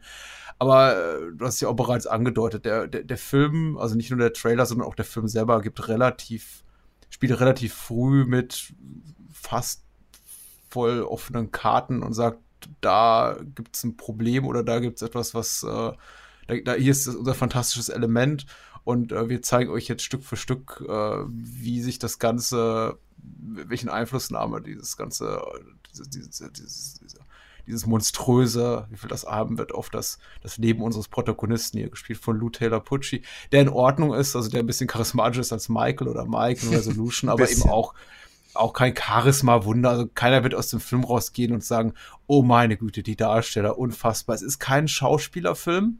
Mhm. Das ist mir jetzt aber auch in jedem ihrer Werke aufgefallen. Nicht, dass es jetzt sch schlecht wäre, aber oft sagt man gerade bei kleinen Indie-Produktionen, ja, ging so mäßig beeindruckende Schauwerte, aber die Schauspieler großartig und das ist wirklich so in keinem ihrer Filme der Fall. Das kann aber auch ein Plus sein, da ist wenig, dass, dass, dass sie wirklich nicht davon ab, ablenken, von dem, was glaube ich hier wirklich wichtig ist. Und das Wichtige ist hier wirklich wie du schon auch, auch zum Teil genannt hast, die ansprechende Bilder, optisch sehr viel besser. Vielleicht sind sie ein bisschen zu verliebt in ihre Drohnenkamera, kann man sagen. Die, ja. die kommt häufig zum Einsatz.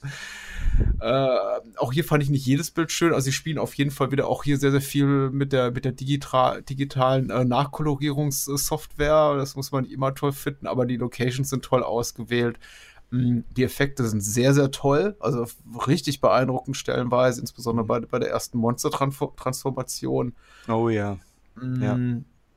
Atmosphärisch unglaublich dicht, ohne dass man wirklich viel weiß über die Protagonisten, aber ich muss sagen, auch so, so wenig beeindruckend ich jetzt Lou Taylor Pucci hier als, als, als Evan Finn in der Hauptrolle, wenn er nach dem Tod seiner Mutter sich hier auf seine, seine, seinen Roadtrip begibt und er äh, hinter, äh, in dem Auto sitzt und ihm da wortlos eine, eine Träne runterkullert, mhm. die Wange, das finde ich schon, das ist schon so ein richtig wunderschön eingefangenes Stück Trauer also im, im, im Stillen. Und auch, dass das dann sein, sein Beifahrer, sein Mitfahrer, der äh, das bemerkt und sagt, okay, ja, jetzt komm, lass uns über was anderes reden oder beenden wir unsere Unterhaltung an dieser Stelle. Es mhm. ist so, so ein schöner, es ist so ein kleiner, es ist so ein kleiner Moment des unangenehmen Berührtseins, vielleicht auch so ein kleiner Fremdscham-Moment, der sehr, sehr gut einge eingefangen ist. Und das macht eigentlich der ganze Film sehr gut. Er fängt einfach Emotionen, em emotionale Momente sehr gut ein, macht auch das, die, das Gefühls, die Gefühlswelt der Figuren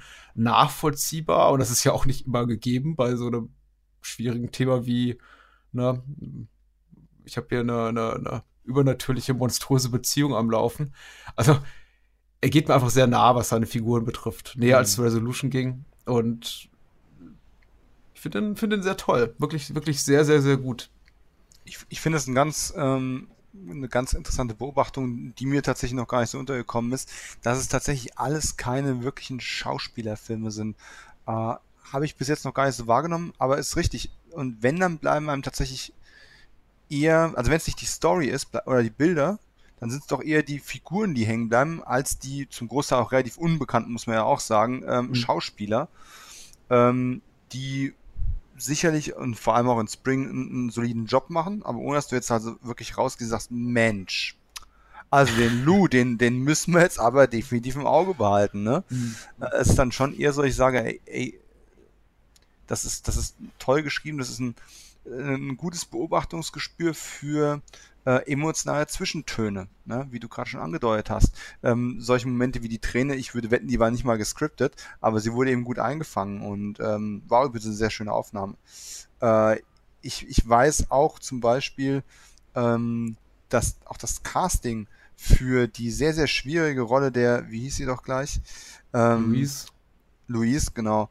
Ähm, dass das sehr, sehr schwer geworden ist, ähm, weil, ohne jetzt die letzten Plot-Twists noch ähm, vorwegzunehmen, äh, es ist halt schon so, natürlich mit der Frau ist irgendwas im Argen, es ist ein, es ist in gewisser Weise ein Road-Movie, das zu einem Creature-Feature wird, das zu einem Love-Story wird.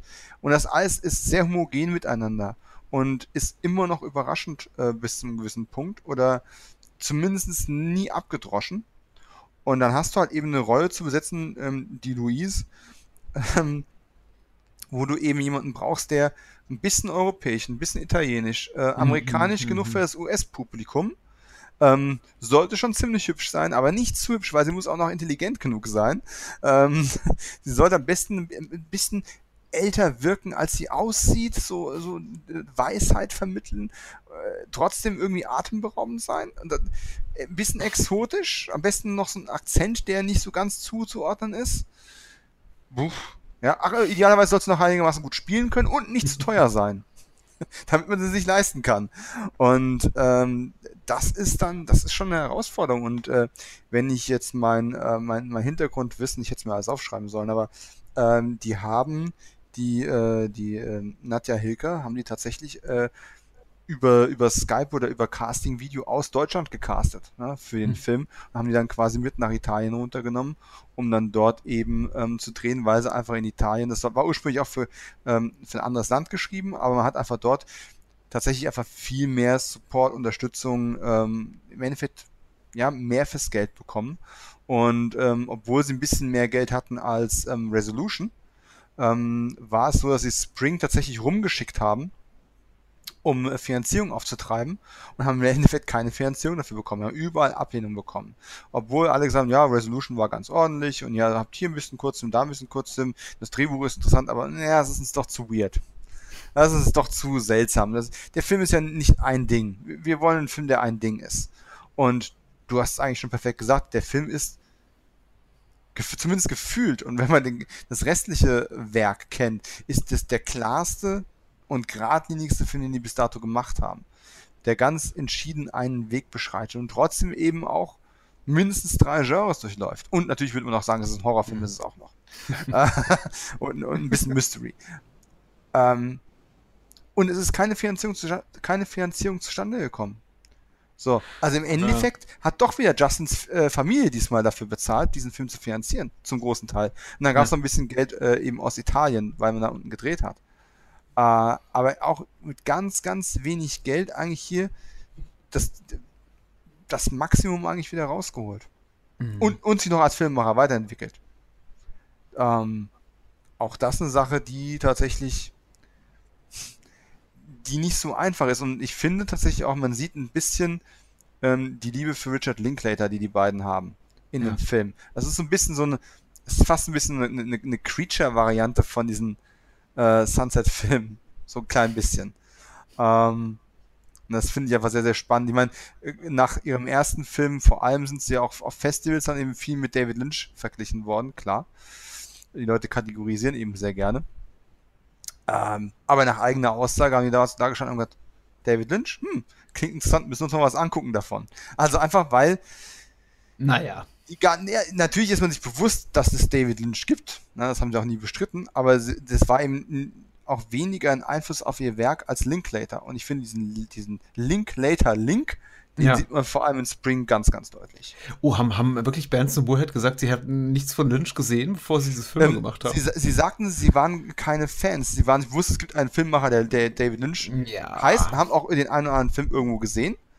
Ja. Aber war jetzt, war jetzt keine, okay. äh, kein, kein, keine Stileinflussgröße für sie gewesen.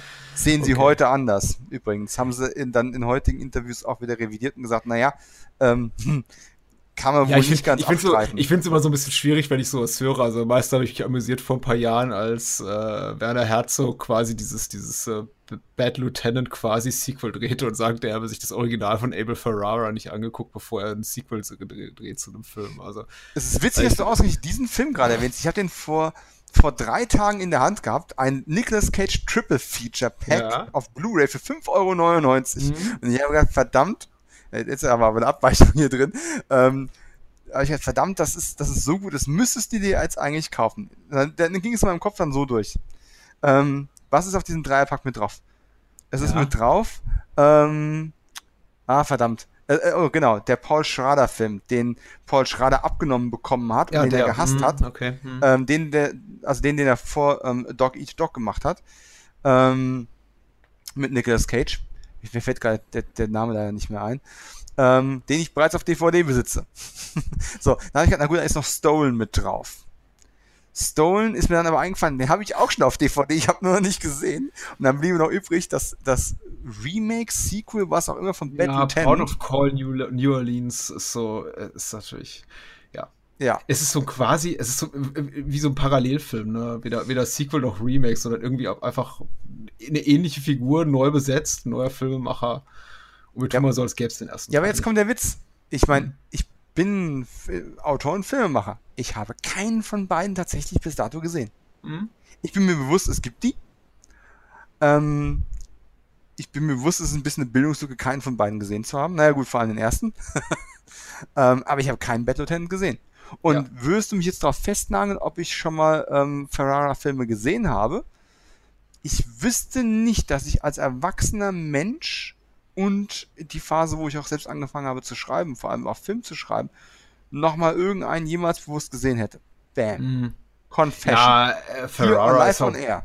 Bisschen weniger, bisschen weniger profiliert als Lynch, muss man sagen. Also Lynch ist ja schon äh, eine wirklich große, große Größe. Ist jetzt auch kein Hitchcock, aber Es ist, ja, äh, Ferrara muss man auch nicht kennen. Ich kenne auch, die wenigsten Leute kennen mehr als vielleicht bestenfalls noch King of New York und sein Body Snatchers Remake, aber. Mhm. Ja, siehst du, den habe ich tatsächlich irgendwann mal gesehen.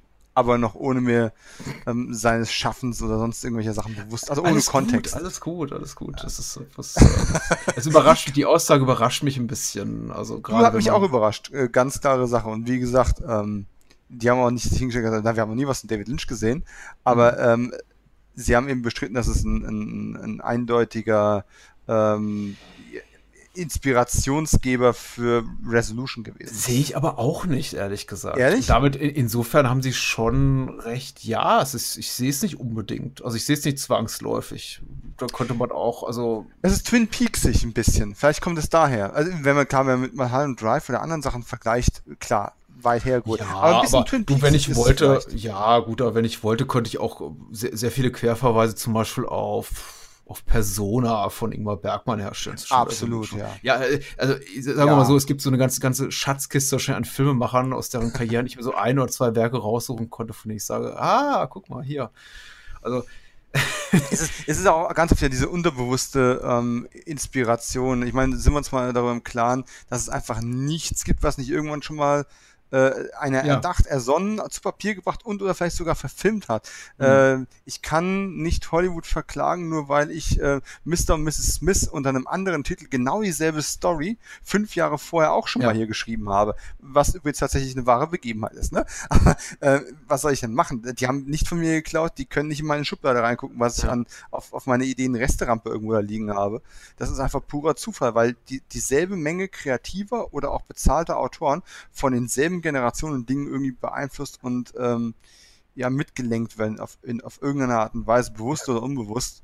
Und äh, wenn ich mir jetzt heute ähm, meinen Film mit etwas Abstand, äh, den äh, The Hitman Agency anschaue, dann finde ich jetzt, Jahre nachdem ich den gedreht habe und Monate nachdem er veröffentlicht worden ist, zumindest in Amerika, ähm, sehe ich jetzt Parallelen zu Sachen wie Star Trek 2, der Zorn des Khan es war mir nicht mal bewusst, dass, es da, dass, dass man da irgendeine, irgendeinen Vergleich zu einem Profikiller-Drama ziehen kann. Aber es ist tatsächlich möglich. Natürlich setze ich mich jetzt im Interview hin und sage, ja, Inspiration, äh, Filmemacher Nicholas Meyer. das war mir beim Schreiben nicht bewusst, ich garantiere es dir. Aber gut, wir sind weit vom Thema weggekommen. Ja, um, um, aber da fällt mir ein guter, glaube ich, guter Rückweg, um nochmal kurz auf Spring zurückzu mhm. äh, zurückzukommen ein. Denn das, was du gerade sagtest, ist natürlich, würde ich auch mal sagen, zu 99,9 äh, Periode Prozent äh, richtig. Von wegen alles wurde schon mal gemacht.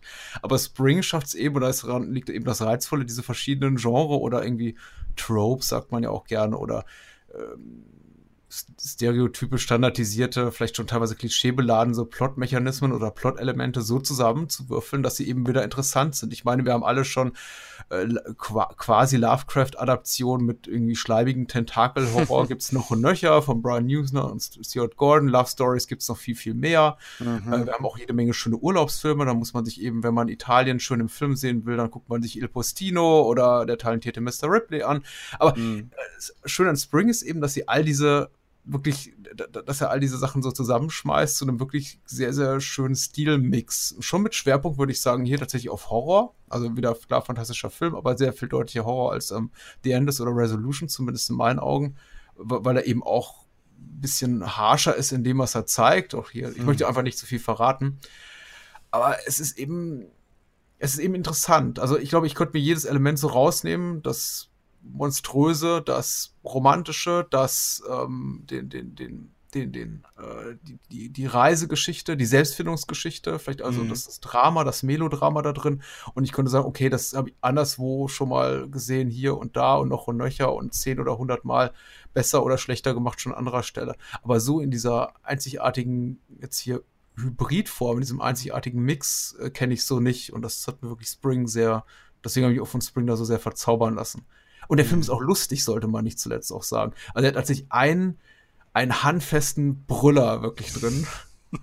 äh, die Szene der Kirche. Ich, äh, oh mein glaube, Gott, ja. Ja, oh ja. Du, du, weißt, was ich meine. Ja. Äh, ich habe den Film jetzt zum dritten Mal gesehen und ich, muss, ich, ich lag wieder halb unterm Tisch. das ähm, stimmt. Oh mein Gott, das habe ich schon wieder vergessen. Ja, das ist tats tatsächlich ein Hammer. Mhm. Ja. Nee, es, ist, es sind wirklich viele, viele schöne Sachen drin, aber ich finde es tatsächlich witzig, du hast vollkommen recht und ich hätte dir vorher wahrscheinlich widersprochen. Ähm, wenn man so drüber nachdenkt, ist es wahrscheinlich der klarste Horrorfilm, wenn man jetzt nur für einen Spielfilm redet. aber eigentlich nehme ich ihn am wenigsten als Horrorfilm wahr, weil es für mich Mhm, tatsächlich eher okay. die Love Story ist. Mhm. Eine ziemlich komische, seltsame, verwirrende Love Story. Den kann man, glaube ich, auch gut mit Menschen gucken, die sonst Horror nicht so mögen, kann ich mir wirklich gut vorstellen. Ich meine, klar, die werden zusammenzucken und sagen, uh, eklig an der einen oder anderen Stelle. Aber es ist tatsächlich auch sehr bewegend, ne? Also ich glaube, das empfinden wir beide so, dass es Absolut. Dieses, dieses, dieses emotionale Element in dem Film eben sehr, dieses auch Gefühl der Trauer und der Romantik und irgendwie Visualisierung von wirklich tie- tiefgreifender Liebe, Hingabe zu einem Menschen sehr, sehr ausgeprägt ist und so das bestimmte Element ist auch für, für, für die Dramaturgie. Und es hat, uns hat so eine gewisse Melancholie, Mhm. ähm, wie sie auch ähm, andere, ja, seltsam tragische Liebesgeschichten ähm, einfach auch begleiten. Ähm, du weißt vielleicht, einer meiner Lieblingsfilme ist zum Beispiel der, der 1986er ähm, Highlander zum Beispiel, ja. Ähm, ich würde jetzt, es, es gibt einfach so gewisse, so gewisse Filme, die eine Melancholie drin haben, obwohl sie primär als was völlig anderes wahrgenommen werden. Und ähm, Spring hat das auch, ohne trostlos und hoffnungslos erscheinen zu wollen. Mhm. Und das ist das, ich, ich glaube, es ist auch einfach angenehm, mal so einen Film zu sehen, den man ganz schnell in den düsteren Hals kriegen könnte, der aber meiner Meinung nach durchaus einen auch mit einem, ja, weiß ich nicht, mit einem, der Film geht 100 Minuten oder 105 Minuten oder so irgendwas und äh, Mhm. ich habe einen großen, großen Teil der Zeit mit einem guten Gefühl verbracht. Ja. Und äh, auch, weil du sagst, mit anderen Menschen, ne? Meine Verlobte, nun wirklich kein großer Filmfan in irgendeiner Art und Weise. Von Spring war die enorm begeistert. Ähm, und das, das spricht einfach auch für dieses, ja, sie ist, und vor allem sie ist auch kein großer Horrorfan. Ja? Und äh, au- außer es kommen irgendwelche gruseligen Geister drin vor. Aber es ist, okay, kleiner Spoiler, keine gruseligen Geister. Ja, der- diesen, diese, diese eine These können wir gleich vom Tisch äh, nehmen.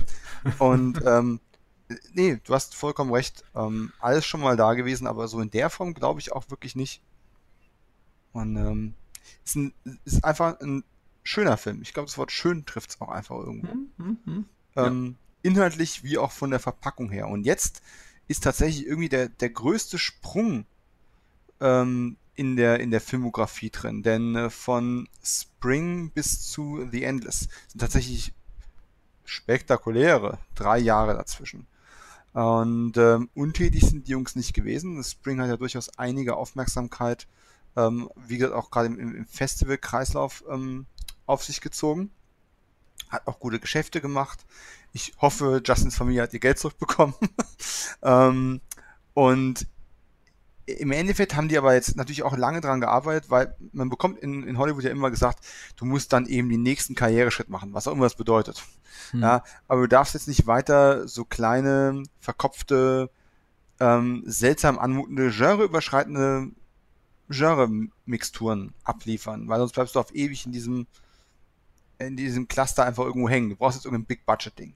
So. Big-Budget-Aufträge zu bekommen ist sehr schwierig und dauert vor allem lang.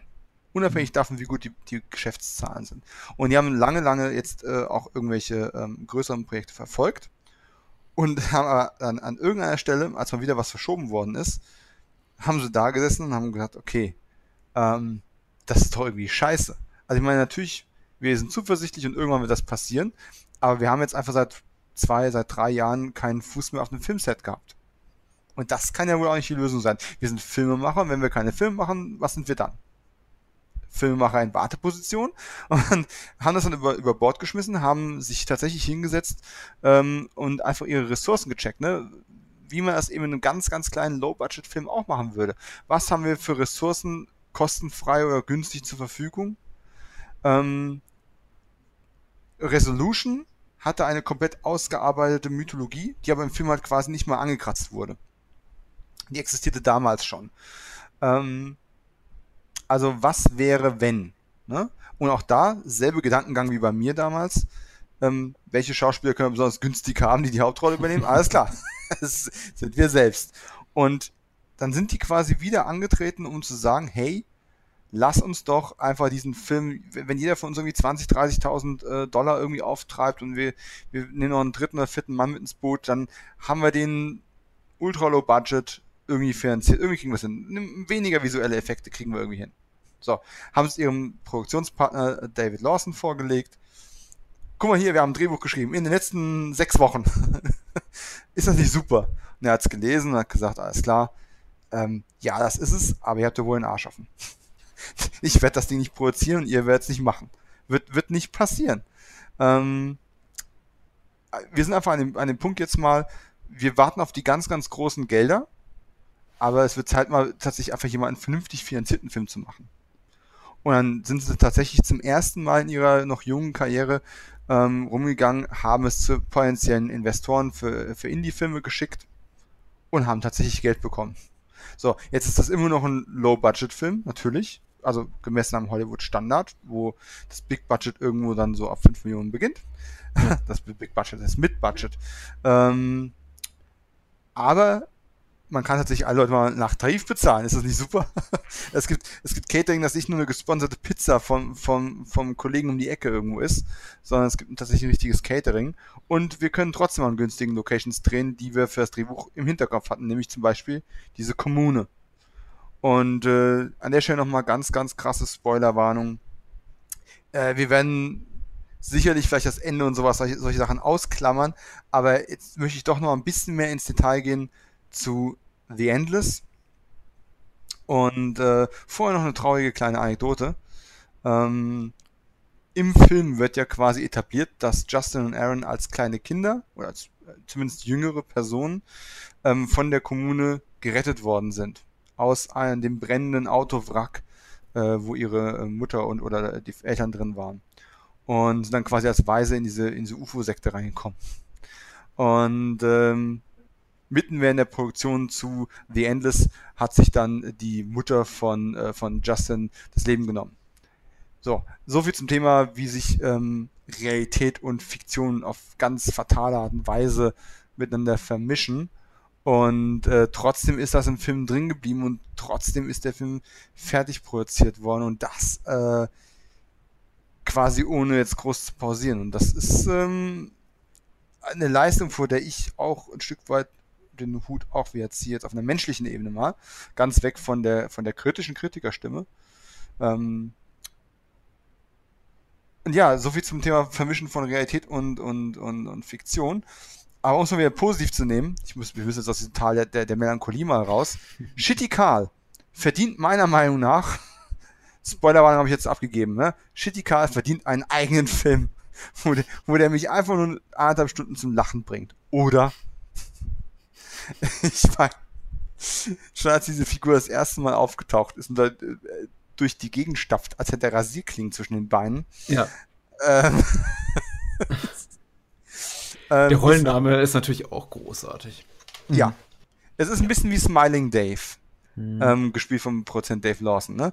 Äh, wenn du Charaktere hast, die eben Smiling Dave oder, oder Shitty Carl heißen, ähm, da hast du einfach schon ein Schmunzeln auf den Lippen, bevor die überhaupt irgendwas gemacht haben. Mhm. Und äh, ja, jetzt meine ganz große Frage, und wir haben, wir sind ja vorhin so ein bisschen rundherum getänzelt. The Endless spielt im selben Universum wie Resolution. Wir gehen zu dieser Mythologie zurück, greifen die mit neue Figuren kann man ja nicht mal sagen, weil die UFO-Kultmitglieder Justin und Aaron waren in Resolution auch schon in ja, Blinzeln und du hast sie verpasst Auftritten mit dabei. Mhm. Ähm, und jetzt ist Resolution eben eine Episode auch in The Endless. Es ist also eine quasi Fortsetzung, aber auch nicht so wirklich. Ähm, ich unterstelle, The Endless funktioniert auch ohne Resolution, aber natürlich macht es mehr Spaß mit, weil sonst fragt man sich, wozu ist diese Episode überhaupt drin? Stört dich das? Hm. Nein, äh, natürlich nicht, weil ich Resolution bereits gesehen hatte. Ich frage mich ob es Menschen stört, die Resolution nicht kennen. Ich habe tatsächlich hier äh, für, für, und wieder gehört äh, bezüglich dieser Haltung. Zum Beispiel hat äh, äh, Reiko Burchardt, der unter anderem hier als, als Mr. Vincent Vega dafür für Moviepilot schreibt, äh, gesagt, glaube ich, irgendwo, ich weiß nicht, ob er tatsächlich darüber geschrieben hat oder es nur bei Facebook mal gepostet mhm. hat, äh, gesagt, The Endless sei quasi unguckbar, ohne Resolution zu kennen. Wohingegen andere, die auch Resolution nicht kannten, halt gesagt haben, wieso? Ich habe nicht das Gefühl, irgendwas verpasst zu haben. Mhm. Ich de denke mal, äh, das Einzige, was tatsächlich negativ Einfluss hat, äh, in, also betreffend äh, also wenn man den Resolution nicht gesehen hat, ist, dass man wahrscheinlich mit dem Episödchen mit äh, Mike und seinem drogenabhängigen Freund in der Hütte nicht wahnsinnig viel wird anfangen können. Hm. Das ist im Grunde so, wie wenn man sich mit Freunden trifft und die sagen, weißt du, letzte Woche und ach, war das lustig und der so und so und wieder über den Biertisch gekotzt hat. und du bist eben der Einzige, der am Tisch sitzt und ähm, kannst da nicht wirklich mitlachen. Das wird dir nicht den Abend ruinieren, aber es entsteht eben so ein fünfminütiger Moment des, ja, okay, Jungs, redet mal ich bin da mal kurz raus. Und das ist okay. Also ich sehe es jetzt, ich, ich, ich sehe es, äh, ich, ich würde mich mal irgendwie auch einer, einer, einer Wertung, also einer qualitativen mhm. Wertung auch enthalten. Es ist, es ist ein interessanter Kunstgriff, den es nicht benötigt hätte. Jetzt haben ja Benson Moorhead, glaube ich, auch in einem ein oder anderen Interview gesagt, sie sind sich daran interessiert, möglicherweise auch die, diese Mythologie noch weiter zu spinnen und denken mhm. auch vielleicht sogar über einen dritten Film in diesem Kosmos, in diesem erzählerischen Kosmos nach. Ich finde es durchaus reizvoll. Ähm, und wie gesagt, ich habe jetzt eben auch davon profitiert, dass ich Resolution kannte. Ähm, ich, ich, bin froh, dass es im, im, Marketing oder der ganzen PR zum Film nicht so eine große Aufmerksamkeit erfährt. Mhm. So im Sinne von, äh, erst kam Resolution, dann, kam, dann kommt The Endless. Mhm. Also, dass da der Verleih auch schon aufpasst und sagt, äh, okay, wir wollen möglichst großes Publikum, wir sagen jetzt mal nicht, ähm, ihr ja. müsst quasi Insider sein, sonst könnt ihr diesen Film nicht verstehen. Ja, Was zum Beispiel äh, es für, weiß nicht, Menschen, die Twin Peaks nicht gesehen haben, vollkommen unmöglich gemacht hat, Fire Walk with Me zu gucken. Ja. Ähm, und das ist ja bei Endless jetzt mitnichten, The Endless mit, mitnichten der Fall, den kann man auch so kurz gut gucken. Also insofern äh, sollen sie mal machen, aber jetzt. Äh, also aus, aus, aus, sagen wir mal, aus der Produzenten- oder Vertriebssicht äh, muss ich mhm. dann schon irgendwie, habe ich immer so den gedachten mahnenden Finger im Kopf, der schon sagt, Leute, ich weiß nicht, ob ihr als Filmemacher schon etabliert genug seid, um jetzt schon anzufangen mit Insiderwitzen. Mhm. Also im übertragenen Sinne. Ob ihr euch nicht erstmal ein breiteres Publikum suchen sollt und dann sagt, okay, jetzt werden wir mal schön selbstreferenziell. Aber hey, mir hat's gefallen. Ich fand's okay ich glaube, weltweit die einzigen, die da drauf gesprungen sind, waren tatsächlich Arrow ähm, Video in, äh, in UK gewesen, die mhm. dann tatsächlich die Gelegenheit genutzt haben, äh, die, die Blu-ray-Veröffentlichung von The Endless mit einer Blu-ray von Resolution auszustatten, um quasi dann äh, eine sofortige Back-to-Back-Sichtung äh, möglich zu machen. Mhm. mhm. Ähm, keine schlechte Idee, muss man war, sagen. War keine schlechte Idee, nee. Äh, es ist aber tatsächlich so, ich habe darüber auch viel, viel nachgedacht und äh, ich glaube, wenn man Resolution nicht gesehen hat, nimmt man diese Episode mit Chris und Mike quasi ungefähr genauso wahr wie die Bill Oberst Jr. Ähm, Episode in äh, Resolution. Du hast mhm. mittendrin einfach so eine Episode, wo noch irgendeine komische Geschichte erzählt wird. In sich geschlossen, naja, vielleicht nicht unbedingt, aber danach geht es irgendwie weiter und du fragst dich die ganze Zeit, habe ich was verpasst? Habe ich irgendwas mhm. nicht mitbekommen oder war es jetzt einfach nur gerade ein Episödchen. Ich habe dazu mal neulich eine, ein recht interessantes ähm, Essay auf, auf, auf YouTube irgendwo gesehen, äh, wo jemand auf diese, ich, ich wünschte, ich könnte jetzt den Namen zitieren, wer es gemacht hat, um, um das zu würdigen, aber es ist ein Amerikaner, der wird das hier sowieso nie hören. Und der hatte das quasi diesen Vergleich angeführt äh, in Bezug auf äh, Buckaroo Banzai mit Peter Weller. Mhm. Ähm, ein Film, der ja unglaublich krude sein kann oder eben kultig, je nachdem, ob man ihn mag mhm. oder nicht. Und der aber auch quasi dauernd Ereignisse und Dinge referenziert, die ganz klar niemals passiert, erzählt ähm, oder etabliert worden sind. Und mhm, ähm, mhm. der, der Vergleich ist quasi gezogen worden zu Star Wars auch wieder, ähm, wo dann eben das Hologramm von, von äh, Leia Organa eben dann dasteht und sagt, äh, Obi-Wan, ihr habt meinem, äh, meinem Vater in den Klonkriegen gedient, bla bla und du kannst den Film verstehen, ohne zu wissen, was Klonkriege sind. Es hat in den 70ern kein Mensch danach gefragt, ähm, was die Klonkriege sein mögen, was da damals wohl passiert ist, wie die sich kennengelernt haben. Es interessiert keinen, die Story geht trotzdem irgendwie weiter. Es war so ein, ja, es ist so ein, so ein, so ein, so ein in, in, eine Referenz auf etwas, was, was nicht etabliert ist, aber an der Stelle tatsächlich verzichtbar. Man geht einfach drüber. Wenn Buckaroo Banzai anhält, um damit Jeff Goldblum sagen kann, warum steht da eine Melone im Regal? und dann gehen sie weiter, weil sie Aliens bekämpfen müssen, dass die Melone steht. Ähm, dann ist das halt was anderes. Und irgendwie stoppt der Film hier auch gerade mal so für ein paar Minuten. Ja. Ähm, und ich weiß es auch nicht. Da ich Resolution kenne, finde ich es toll. Ich weiß nicht, ob es mich stören würde, wenn ich Resolution nicht kennen würde. Ich habe darauf auch keine verbindliche Antwort. Ich glaube, man kann dem Film trotzdem genauso gut oder schlecht folgen. Also es, es, es mindert nicht dein Verständnis dessen, was im Film erzählt wird, wenn ja. du diese Episode nicht voll zuordnen kannst. Ja, wir haben ja, es ist ja The Endless neigt ja tendenziell so im Mittelteil, möchte ich jetzt mal den Teil nennen, wo ähm, Justin und Aaron getrennt voneinander unterwegs sind, neigt ja sowieso zum Episodenhaften. Also, dass die beiden auch getrennt voneinander und dann wieder miteinander bestimmte Sachen erleben.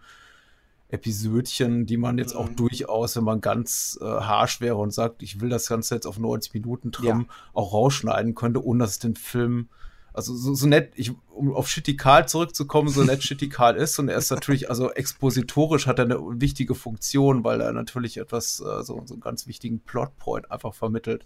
Aber natürlich hätte man das Ganze auch sehr viel kürzer machen können. Genauso Klar. wie man jetzt hier äh, Michael und seinen Freund in der Hütte, äh, Chris, äh, hätte, hätte rausschneiden können, wenn man. Also ich finde, ich hasse es immer über Filme zu reden, die es nicht gibt, so von wegen, was wäre, wenn. ich möchte aber jetzt auch nicht sagen, der, der End wäre irgendwie besser, wenn er 20 Minuten kürzer wäre und das fehlen würde. Also diese Episode und noch äh, ein, zwei weitere. Aber ja, es ist, es ist so ein bisschen. Es, es, es, es überschreitet nicht diese schmerzhafte Grenze zum eigenen Ego-Streicheln. Also wenn Filmemacher so se selbstverliebt ja, sind, ja. dass sie anfangen, ihr eigenes Werk mythologisch zu überhöhen und aufzuladen in einer Form, die ich als penetrant und nervtötend empfinde. Es ist eher so ein Gag. Mhm. Und der Gag geht eben komplett nach hinten los oder gar nicht los, wenn man Resolution nicht kennt. Das heißt aber, du nimmst The End ist auch nicht als Sequel zu Resolution in dem Sinne wahr, sondern einfach als, als Film für sich, der zufälligerweise im selben Cinema, äh, Cinematic ja. Universe quasi ist. Ja, natürlich. Ja. Also das ist äh, eine Zeit lang haben das ja auch die, also der, der, das ist jetzt ein gewagter, gewagter Sprung inhaltlich zu dem Marvel-Film, aber ich finde ja auch die Marvel-Filme, so ich bin kein Fan von den, diesen Filmen, aber weil mein Eindruck ist schon, dass sie es eine Zeit lang auch einigermaßen gut hinbekommen haben, dieses äh, selbstreferenzielle auch, dieses, also diesen geschlossenen Erzählkreis auch zu wahren mit kleinen Spitzen oder äh, Verweisen auf die anderen Filme, ohne dabei ihre eigene Story zu vernachlässigen. Also man konnte tatsächlich noch, noch in vielleicht Iron Man 3 oder Thor gehen und den ja. Film folgen, ohne alle anderen Filme gesehen zu haben. Mittlerweile ist es eben überhaupt nicht mehr der Fall. Und äh, hier äh, The End, das ist noch auf, auf sagen wir mal, Thor oder äh, den, ersten drei Iron Man-Teilen Niveau will heißen, man kann es noch gut gucken, ohne dass man jetzt irgendwie schmerzhaft die ganze Zeit das Gefühl hat, man hat irgendwas verpasst, weil man das Rest des Övres hier nicht kennt. Mhm. Und dieses Erzählzirkels. Aber ja, weiß ich, ob sie so unbedingt so weitermachen wollen. Ich frage mich eben auch, ob ich es noch, noch weiter interessant finde oder jetzt nicht eben auch auserzählt, dieses ganze Zeitsprung, Zeitloop-Element. Ich finde es, ich bin grundsätzlich auch jemand, der, der das Mysteriöse oder Unbekannte oder Rätselhafte mag. Ich mm. bekomme nicht gerne alles erklärt. Ja. Ähm, ich finde auch, wenn, wenn man noch ein bisschen Spannungsfeld hat, um darüber nachzudenken, dann denkt man auch noch drüber nach. Wenn es dann wirklich alles auserzählt ist und du hast es alles auf dem Tisch liegen. Mhm. Ähm, und The Endes hat mir weit mehr Antworten geliefert, als ich erwartet habe. Mhm. So viel, dass ich am Ende schon gedacht habe, so, ach, das ist jetzt aber ordentlich zu Ende erzählt. ähm, ich, ich habe fast erwartet, dass dem nicht so ist. Ähm, ich habe auch durchaus noch, noch zwei, drei Fragen an den Film und an das Universum. Ähm, ich bin sicher, es könnte noch eine spannende Story darin sein, diesen Loops ähm, irgendwie zu entgehen und zu entkommen. Ähm, ich, ich halte das nicht für eine gesetzte Regel, dass man nicht mehr rauskommt, wenn die, wenn die einmal in die Wiederholung geraten. Ähm, aber es müsste jetzt nicht das nächste Werk sein, was ich von denen sehe. Ich würde jetzt gern wieder, ich würde jetzt gern wieder ein Spring sehen. Also kein Spring 2, sondern ich würde jetzt gern wieder irgendwas haben, und es gibt ein, zwei kleine subtile Spring-Referenzen auch in The Endless, aber die muss man wirklich mit Lupus teilweise suchen. Ähm, ich würde jetzt gerne wieder so ein, was Neues sehen. Und dann, wenn irgendwann die Zeit reif ist oder es gibt, keine Ahnung, irgendjemand bezahlt ihnen eine kleine Miniserie für Netflix, die in dem Universum ist und irgendwelche Episodchen da erzählt, bitte. N nur zu. Weil wie das Ganze angefangen hat. Keine Ahnung. Ähm, mhm. Dann bin ich offen dafür. Aber ich finde tatsächlich, The Endless hat auch einen guten Endpunkt einfach zu der Story gesetzt, den Resolution noch komplett verweigert hat. Mhm. Ja. Einen möglichen Endpunkt, sagen wir es mal so. Ist vielleicht, ist vielleicht treffender. Und ja, ja, ja, ja. Das ist tatsächlich auch so ein. Da, da ist er, dass The Endless auch das, uh, Spring sehr. Ah, ich möchte nicht zu viel von Spring verraten. Aber die, die, ja. die Enden der beiden, also das, was man Resolution sehr, sehr zum Vorwurf machte, gerade so, jetzt noch nicht so auf von Kritikerseite her, aber so eher von, von Filmguckerseite, so wie, halt, wie ich das beurteilen kann, ist, dass er eben sehr, sehr offen endet und sehr, sehr äh, mit so einem What the fuck-Moment und einen dann relativ alleine lässt. Und je nachdem, ob man sowas mag oder nicht, wird man dann entsprechend enttäuscht oder begeistert rausgehen. Während man bei Spring und der endlich schon sagen kann, das sind, das sind Filme, die ja wenig, relativ wenig offen lassen. Mhm. Also ist, dafür, dass es auch so, so kleine Mystery-Boxen sind, ähm, ist es doch sehr zu einem halbwegs schlüssigen Ende gekommen. Und ja. ich, ich, ich habe äh, tatsächlich nach der ersten Sichtung, dann habe ich doch da gesessen und habe gedacht, hm, jetzt muss mir doch einer dieses, dieses Loop-Prinzip tatsächlich nochmal erklären, weil ähm, offensichtlich ist ja etabliert, ähm, tatsächlich, dass, die, dass der Loop ja quasi die Zeit schon zurücksetzt, die Charaktere auch, das Bewusstsein aber nicht. Mhm. Und ähm, sieht man auch sehr schön an diesem ähm, äh, 19. Jahrhundert Zelt-Typ. Ja. Ähm, tatsächlich auch eine der beunruhigendsten Szenen, wie ich finde. Äh, als ich gehört habe, dass da ursprünglich noch irgendwie, keine Ahnung, drei Seiten Dialog gewesen sind, bin ich froh, dass sie das so gelöst und an der Stelle einfach mhm. rausgeschmissen mhm. haben. Ähm, und dann, dann stellt sich mir tatsächlich die Frage, hat sich mir lange, lange Zeit die Frage gestellt, ähm, wieso zum Beispiel gerade Chris und Mike deren Episode immer gleich anfängt. Ja, und vor allem, wie lange sind die schon drin? Ja. Ähm, das, ist, das, sind, das sind so Fragen und Dinge, die tatsächlich ein Stück weit offen bleiben. Ähm, ja, nee, eigentlich nicht wirklich. Also der, deren Loop ist quasi Resolution. Das ist deren Loop. Loop ist also, eigentlich, ja, ist eigentlich Resolution. Aber wie lange ist Resolution her? Ja, vier Jahre wie, ja. wie, wie, wie, wie, zwischen den Filmen liegen oder wie auch immer. Ja, ähm, das weiß ich nicht. Genau. Es kann ja, genau, es kann sein, dass wir schon bereits die, die, die, in Resolution schon die 84. Äh, Iteration von dem sehen, was schon passiert ist. Ja. Wobei ich tatsächlich glaube, es ist tatsächlich der erste Loop. Es ist tatsächlich die, die, der, der erste spricht viel dafür. Ja. Ähm, weil die ich noch gar auf den beiden gönnen. Also. Ja. äh, aber es, es wäre natürlich einfacher gewesen, wenn Mikes Frau ähm, einfach gesagt hat, hey, unser vier Jahre alter Sohn sitzt gerade. Mhm. Aber es ist ja, an der Stelle macht man sich ja auch nicht so einfach. Und ähm, äh, ich, ich, ich denke schon, da ist noch ein bisschen Potenzial da ist. Aber ich, ich finde es so auch sauber zu Ende erzählt. Jetzt bin ich aber trotzdem, ich habe mir das ja, ich habe ja gerade, ich komme darauf nochmal zurück, ne? Jetzt bin ich aber doch sehr, sehr neugierig. Ähm, The Endless ist nicht dein liebster Justin Benson Aaron Moorhead Film. Welcher ja, ist es dann? Schon. Ja, als ob man sich herausgehört hätte. Also Spring äh, gefällt mir noch besser. Ich habe grundsätzlich immer so ein bisschen meine Problemchen mit äh, Rankings, gerade jetzt auch bei jungen Filmemachern und auch welchen, die jetzt so ein, ein, kleineres Övre haben. Und äh, also zu einem Ranking gehört ja zwangsläufig nicht nur, dass man sagt, was ist mir das der, der Liebste, sondern auch zu sagen, der ist, hm. der Film ist relativ schlechter dann. Und ich möchte jetzt damit gar nicht sagen, dass die End das relativ maßgeblich schlechter ist als, als Spring. Spring ist einfach ein Film, der mich, glaube ich, persönlich mehr anspricht. Uh, The Endless ist der technisch bessere Film vielleicht noch, was so Tricktechnik betrifft. Schauspielführung weiß ich nicht. Es gibt ja keine wirkliche, ne, da auch, auch Justin hm. Benson, Aaron Moore eben auch die hier die Hauptrollen haben. Und mich jetzt sagen wir mal hier auch, auch, auch die beiden Darsteller, Hauptdarsteller in, in Spring jetzt nicht umgehauen haben. Aber es, Spring hat einfach bedient mehr Thematiken, die ich mag. Ich mag Romanzen, ich mag Monsterfilme, ich gucke mir gerne pittoreske Umgebung an. Auch da ist halt The Endless vergleichsweise unspektakulär. Also klar, die, mhm. die, die, die, äh, die, die Wäldchen und die Feuerstellen und Hütten, die wir da in The Endless sehen, die werden niemanden optisch äh, begeistern. Also das ist irgendwie, ästhetisch ist auch der Film nicht, nicht ganz da, wo, wo Spring ist. Aber wie gesagt, also ich, wie, positiv hat mich echt das Schauspiel überrascht und äh, ich kann mhm. sehr, sehr viel, viel Positives über, über The Endless sagen. Für meinen Geschmack vielleicht ein bisschen zu auserzählt. Aber äh, es ist ein sehr, sehr guter Film. Und der macht wirklich Lust darauf, einfach weiter zu gucken, was, was die beiden so machen. Und ähm, ich, ich danke dir auch nochmal, dass du mir nochmal die Augen geöffnet hast, also beziehungsweise mich daran erinnert hast, dass es auch diese Kurzfilme noch gibt. Hm. Die, so, so, wenig ich jetzt Bone Storm auch mochte, nochmal einfach auch nochmal noch mal einen Blick werfen auf, auf, einen anderen, auf eine andere Facette ihrer, ihres, ihrer Talente, die sie da offenbar äh, nähren und pflegen und hegen und äh, kultivieren.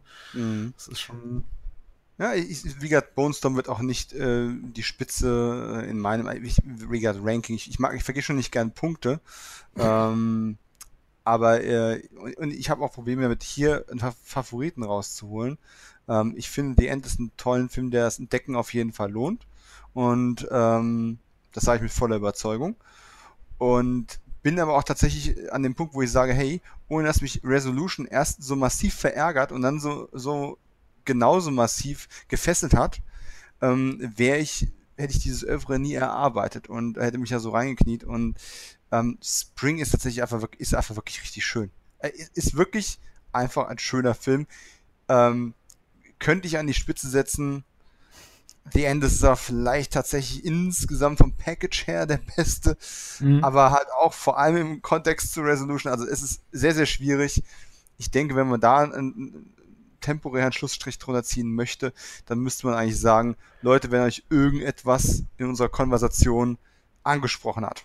Und meine ich mhm. nicht unsere Stimmen oder irgendwelche Seitenerzählungen über ähm, Nick Cage, denn der ist nicht drin in keinem dieser Filme, dann ähm, äh, gebt denen eine Chance und vielleicht ist vielleicht ist, ist The End ist schon der beste Einstiegsfilm, weil er einfach mhm. auch am teuersten insgesamt doch irgendwo aussieht und dann eben zurückzugehen, Resolution zu entdecken und mit Spring sowas zu haben, was einfach komplett schön für sich steht.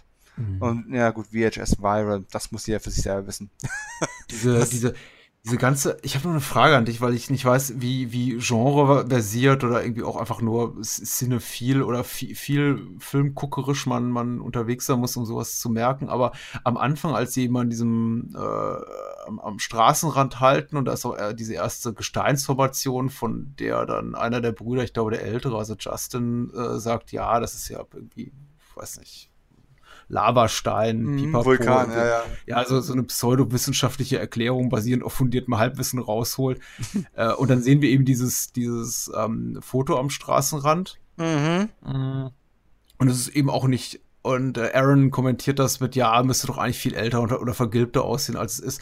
Äh, war, war in diesem relativ, ne, also in diesem Nebenbei-Moment schon klar, dass es, dass es halt mit dem im weitesten Sinne also im aller, allerweitesten Sinne Zeitreisefilm zu tun haben werden. Weil da dachte ich schon, ah, okay, Zeitreise, alles klar. ähm, ein, ein, Stück weit schon. Und was mich, wenn du das jetzt schon so ansprichst, tatsächlich dann auch irritiert ist, an welcher Stelle die am Ende ähm, äh, sich am Ende dieses des Films befinden. Mhm. Ähm, wenn ich das in Kontext nehme zu genau dieser, dieser Schlüsselszene am Anfang, die so ein wirklich so ein unbedeutender Wegwerfmoment eigentlich sind, wenn du das das erste Mal anguckst. Ähm, wenn ich auch an diese, an diese Vogelschwärme denke, äh, ist das tatsächlich so ein Punkt, wo ich sage, okay, den Film muss ich noch zwei, dreimal sehen, um mhm. mir sicher zu sein, wie ich das Ende interpretiere ohne das jetzt schon an der Stelle, ich weiß, sie haben einen Spoiler-Tag gesetzt, aber ähm, ich hoffe ja, dass einige Hörer jetzt tatsächlich den Film auch trotzdem noch schauen. Und deswegen möchte ich das an der Stelle noch nicht verraten. Ja, wenn wir nicht verraten, wenn wir nicht äh, verraten, ob sie am Ende sterben oder nicht. ja, ja, Gibt, wenn dieser Eisberg noch kommt, ja, dann wird's echt, dann wird's, dann wird's genau. super kritisch in der Wüste. Genau. Ähm, also da, da habe ich tatsächlich, bin ich nochmal ins Grübeln gekommen. Ähm, aber wie man auch bei der Babyerziehung immer so äh, anderen Eltern sagt, ne, muss jeder selber wissen. also ja. in, in, dem Fall umgemünzt muss ich wahrscheinlich jeder selber ein Bild davon machen. Äh, aber ja, natürlich hat es einen, einen, starken Indikator gegeben, ja, irgendwie irgendwas mit Zeit muss es zu tun haben. In, in irgendeiner Form. Ja, ja. Es ist, Und, es ist, ähm, das ist auch das, was mir tatsächlich also nicht ganz so, ich weiß nicht, ob es mir nicht gefallen hat oder ob es einfach nur, also ob es wirklich erzählerisch schwach ist oder ob es einfach nur meinen persönlichen Geschmack nicht traf, ist, dass es für mich relativ klar war von Beginn, dass das Problem des Films nicht der Kult sein würde. Also in dem Sinne, dass die Leute dort wirklich bösartig sind. Mhm. Also dadurch, mhm. dass der Film eben relativ früh diese übernatürlichen Elemente reinbringt und sehr, sehr starke für mich, äh, nicht Ausrufezeichen, aber hm. also Hinweise darauf gibt, dass es hier mit einer, einer nicht, nicht greifbaren Entität zu tun haben, Externe die irgendwie Kraft, das, ja. ja. genau, die das, die das, die das Geschehen steuert. Auch, auch durch Chitikal und auch durch diese ganze Kartentricknummer und das Foto, das nicht altert und, mm. und, und, und ähm, oh, die altern aber nicht. Äh, also da, war, war, mir einfach klar, ich, ich, also der Film hat so versucht, äh, also beide Seiten auszuspielen im Sinne von, ja, wir machen es irgendwie nicht ganz klar und vielleicht sind das auch alles mordende Psychos, die da sitzen und äh, nachts geht's ab, ab Justin und Aaron an den Kragen. Aber da war mir von Anfang relativ klar, also sobald wir die auf die treffen, dass die wahrscheinlich das Problem sein würden. Und das fand ich, fand ich ein bisschen schade, weil der, ich hätte mich da lieber doch ein bisschen mehr un, un, unklar angelassen gefühlt, aber ja, kann, kann ich absolut nachvollziehen. Den Punkt äh, bringt mich aber tatsächlich noch zu ähm, zu zwei kurzen Anmerkungen. Ähm, also erstens auch das Videoband, das sie quasi indirekt einlädt, in den Kult, äh, in die Kommune zurückzukommen, äh, ist ja schon ein so altes Format, dass einem das schon zu denken ja. gibt, was das eigentlich, wenn einem heute eine Nachricht schickt, dann doch nicht auf so einem alten ähm, Bandformat. Ähm, wo man anstelle Autobatterien zu kaufen dann wirklich sehr, sehr stark damit beschäftigt ist, ein Abspielgerät äh, dafür aufzutreiben. Ähm, es kommt, es kommen vielleicht zwei Sachen, die da noch ein bisschen in diese, dieses Drehbuch mit reinspielen, die im Film eigentlich gar keine Rolle spielen, aber wenn man den Kontext kennt, versteht man es. Ähm, beide Filmemacher haben jahrelang daran gearbeitet, ähm, über den Kultführer Alistair Crowley ähm, eine, eine Art biografische Verfilmung zu machen. Und das war ewig in Arbeit gewesen, sollte auch ein großer Film werden, und drum und dran, und kam aber auch als nicht ins Rollen. Da geht's ja auch im Prinzip ein bisschen um Kult, Kommune ähm, und tatsächlich negative Leitbilder mhm. von solchen, von solchen Kulten. Und das hat in die Thematik mit Sicherheit auch reingespielt. Und übrigens, nach letzten Informationen, die man so äh, in der Branche gehört hat, kommt dieses Projekt jetzt doch noch als Miniserie. Finde ich, mhm. also als, als, eines der nächsten Projekte, das finde ich ähm, tatsächlich sehr spannend. Ähm, ungeachtet dessen, dass das Thema Kult jetzt irgendwie hier auch schon drin vorkam. Und das zweite ist, ähm, sie haben irgendwann mal, als sie auf Festivaltour waren, angefangen, für sich selbst so einfach so eine Sketch-Reihe ähm, zu drehen.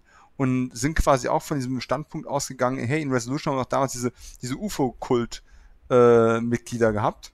Und jetzt stellen wir uns einfach mal vor, die werden aus, äh, da werden irgendwie zwei aus ihrem Kult abgehauen, kämen jetzt zurück, nur um festzustellen, dass da eigentlich gar kein Mensch überhaupt noch da haben möchte. Dass sie einfach komplett unwillkommen sind, noch, noch Teil dieser, dieses Familienkonstrukts zu sein, haben daraus versucht, eine Comedy zu machen, haben dann aber gemerkt, wir haben, wir mögen Humor haben, Comedy, Kurzfilme sind aber jetzt nicht unsere starke Seite, das lassen wir mal lieber bleiben.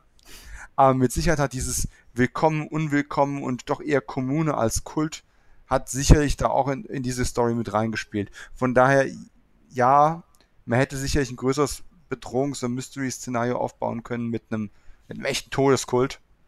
Ähm, aber wenn ich dann auch an, an Resolution zurückdenke, an diese ganz kurze Episode, wo der Kult schon mal auftaucht, mit ihren weißen Hemden, wo sie doch eher irgendwie wie, wie keine Ahnung, Bibelverkäufer, die sich verlaufen haben, aussehen. Ähm, das ist schon, ja, es passt schon irgendwie zusammen, aber ich kann auch Spuren von anderen Sachen entdecken, die dem Normalzuschauer an der Stelle tatsächlich auch völlig egal sind. Ja. Okay. Schlussfrage. Oh. Ähm, ja, jetzt, jetzt sind wir auf einmal bei Oprah, ne? Jetzt kommen, kommen so die, die, die blöden Schlussfragen. Ähm, du stehst kurz davor, in einer Endlos-Zeitschleife festzuhängen, die einen angemessenen Zeitraum hat. Ich möchte jetzt nicht sagen 10 Jahre oder so, so 10 Jahre, 20 Jahre, irgendwas, was eine stattliche Zeit ist. So, du könntest nicht raus, aber du hättest, also du hast eine Chance noch rauszukommen, könntest aber auch drin bleiben. Würdest du eher drin bleiben und auf uh, unendlich die Zeit wiederholen, die du hast? Oder würdest du abhauen? Wenn du kannst. Ja, ja. In Anbetracht der Tatsache, was es mit den jetzt mit den Menschen in äh, mit den Figuren in The Endless macht, würde ich abhauen. Oh, ich müsste, ich müsste, ich, ich müsste ja, ich müsste noch mal fragen, ginge die Zeit, wäre das ein früherer Lebensabschnitt oder wäre, würde mir jetzt gesagt, also ich bin jetzt der, der ich bin, fest liiert, habe einen kleinen Sohn, lebe in einigermaßen sicheren Verhältnissen und jemand sagt mir, okay, ab jetzt immer zehn Jahre zurück und wieder von vorne. Jetzt, jetzt, jetzt, machst, du, jetzt machst du eine Scherzfrage, echt kompliziert. ähm, ich müsste nur wirklich in mich gehen. Muss ich mich sofort entscheiden, würde ich wahrscheinlich wegrennen. Äh, könnte ich nur mal drüber nachdenken, würde ich mich vielleicht für die, für die, für den Loop entscheiden. Kommt, kommt immer auf die Periode an. Ne? Nein, nein. Je weniger Zeit ich hätte, ich würde wahrscheinlich weglaufen. Ja. Ja. Ja. ja. ja. Aber ich habe auch keine Angst vor meiner eigenen Sterblichkeit. Ich bin da relativ äh, im, im Rein mit mir. Also das ist, äh, das ist, der, der Tod war nie etwas, was mir wahnsinnig viel Angst gemacht hat. Insofern. Angeblich sind wir alle nur sterblich. Ah ja, sagt man, ja. Hm. Sa sagt man so, habe hab ich irgendwann gehört. Ich glaube, das kam in Star Trek mal vor. Ähm. Und ich dachte, dieser Podcast geht ewig weiter. Nein, ähm, höchstens, wenn jetzt äh, in wenigen Minuten, nachdem wir uns verabschiedet haben, alle zurückspringen und sich das Ganze nochmal von vorne anhören. Mhm, mhm. ähm, dazu ich habe gehört, Over, hab gehört, Overcast hat so eine Funktion. Das kann man nicht alles machen. ähm, nein, nein, nein, das, dazu möchte ich gar nicht auffordern. Äh, viel wichtiger ähm, wäre eigentlich, also wer bis hierhin gehört hat, sollte dringend mal noch ein paar DVDs, Blu-rays oder Streams ähm, ordern, finde ich, weil sonst, warum hört ihr uns überhaupt noch zu?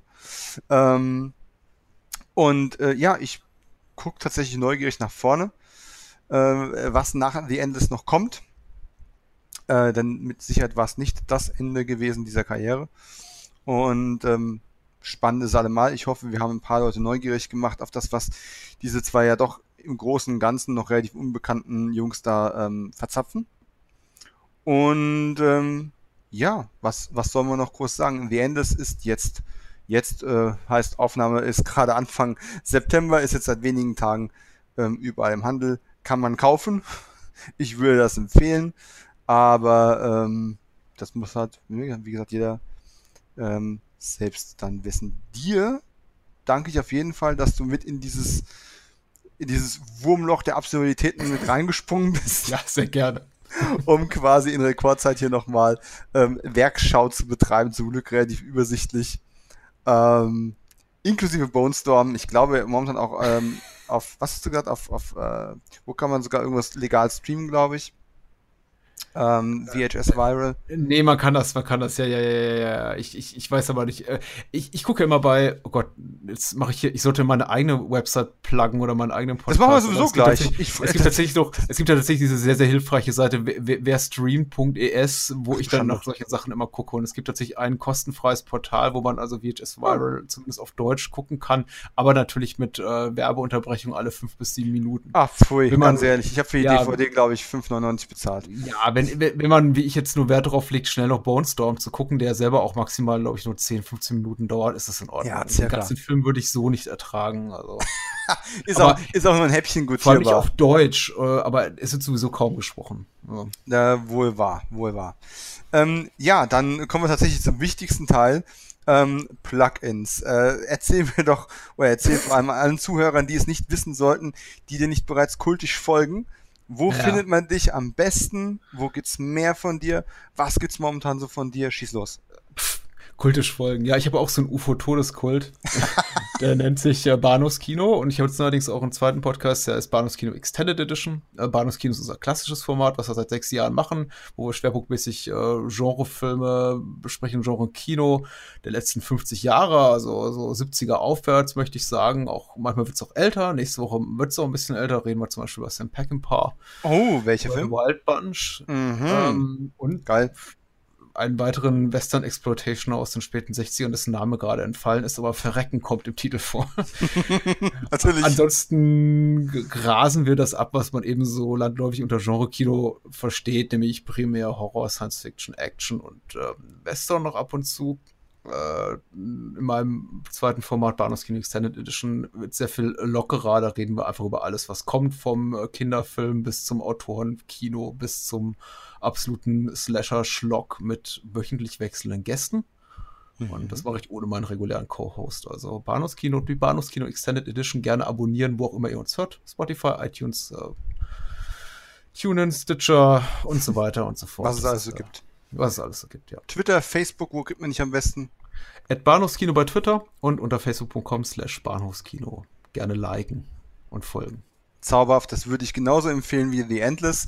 Und, äh, und äh, ansonsten mich findet man äh, wie gewohnt beim Cine Entertainment Talk Podcast. Das ist ähm, auf Twitter at cet-podcast oder eben unter meinem regulären Account. Ähm, das ist at stark-dominik, wo äh, ihr quasi teilhaben könnt an all den seltsamen, bizarren filmischen Dingen, die mir so über den Weg laufen. Und äh, über was ich so schreibe, was mich so interessiert und bewegt, oder wenn ich gerade ver verzweifelt am aktuellen Entwurf eines Drehbuchs sitze, ähm, im Zweifelsfall werde ich auch damit leben müssen, dass ich ab und zu mal irgendwelche eigenen Produktionen ähm, ja euch versuche näher zu bringen.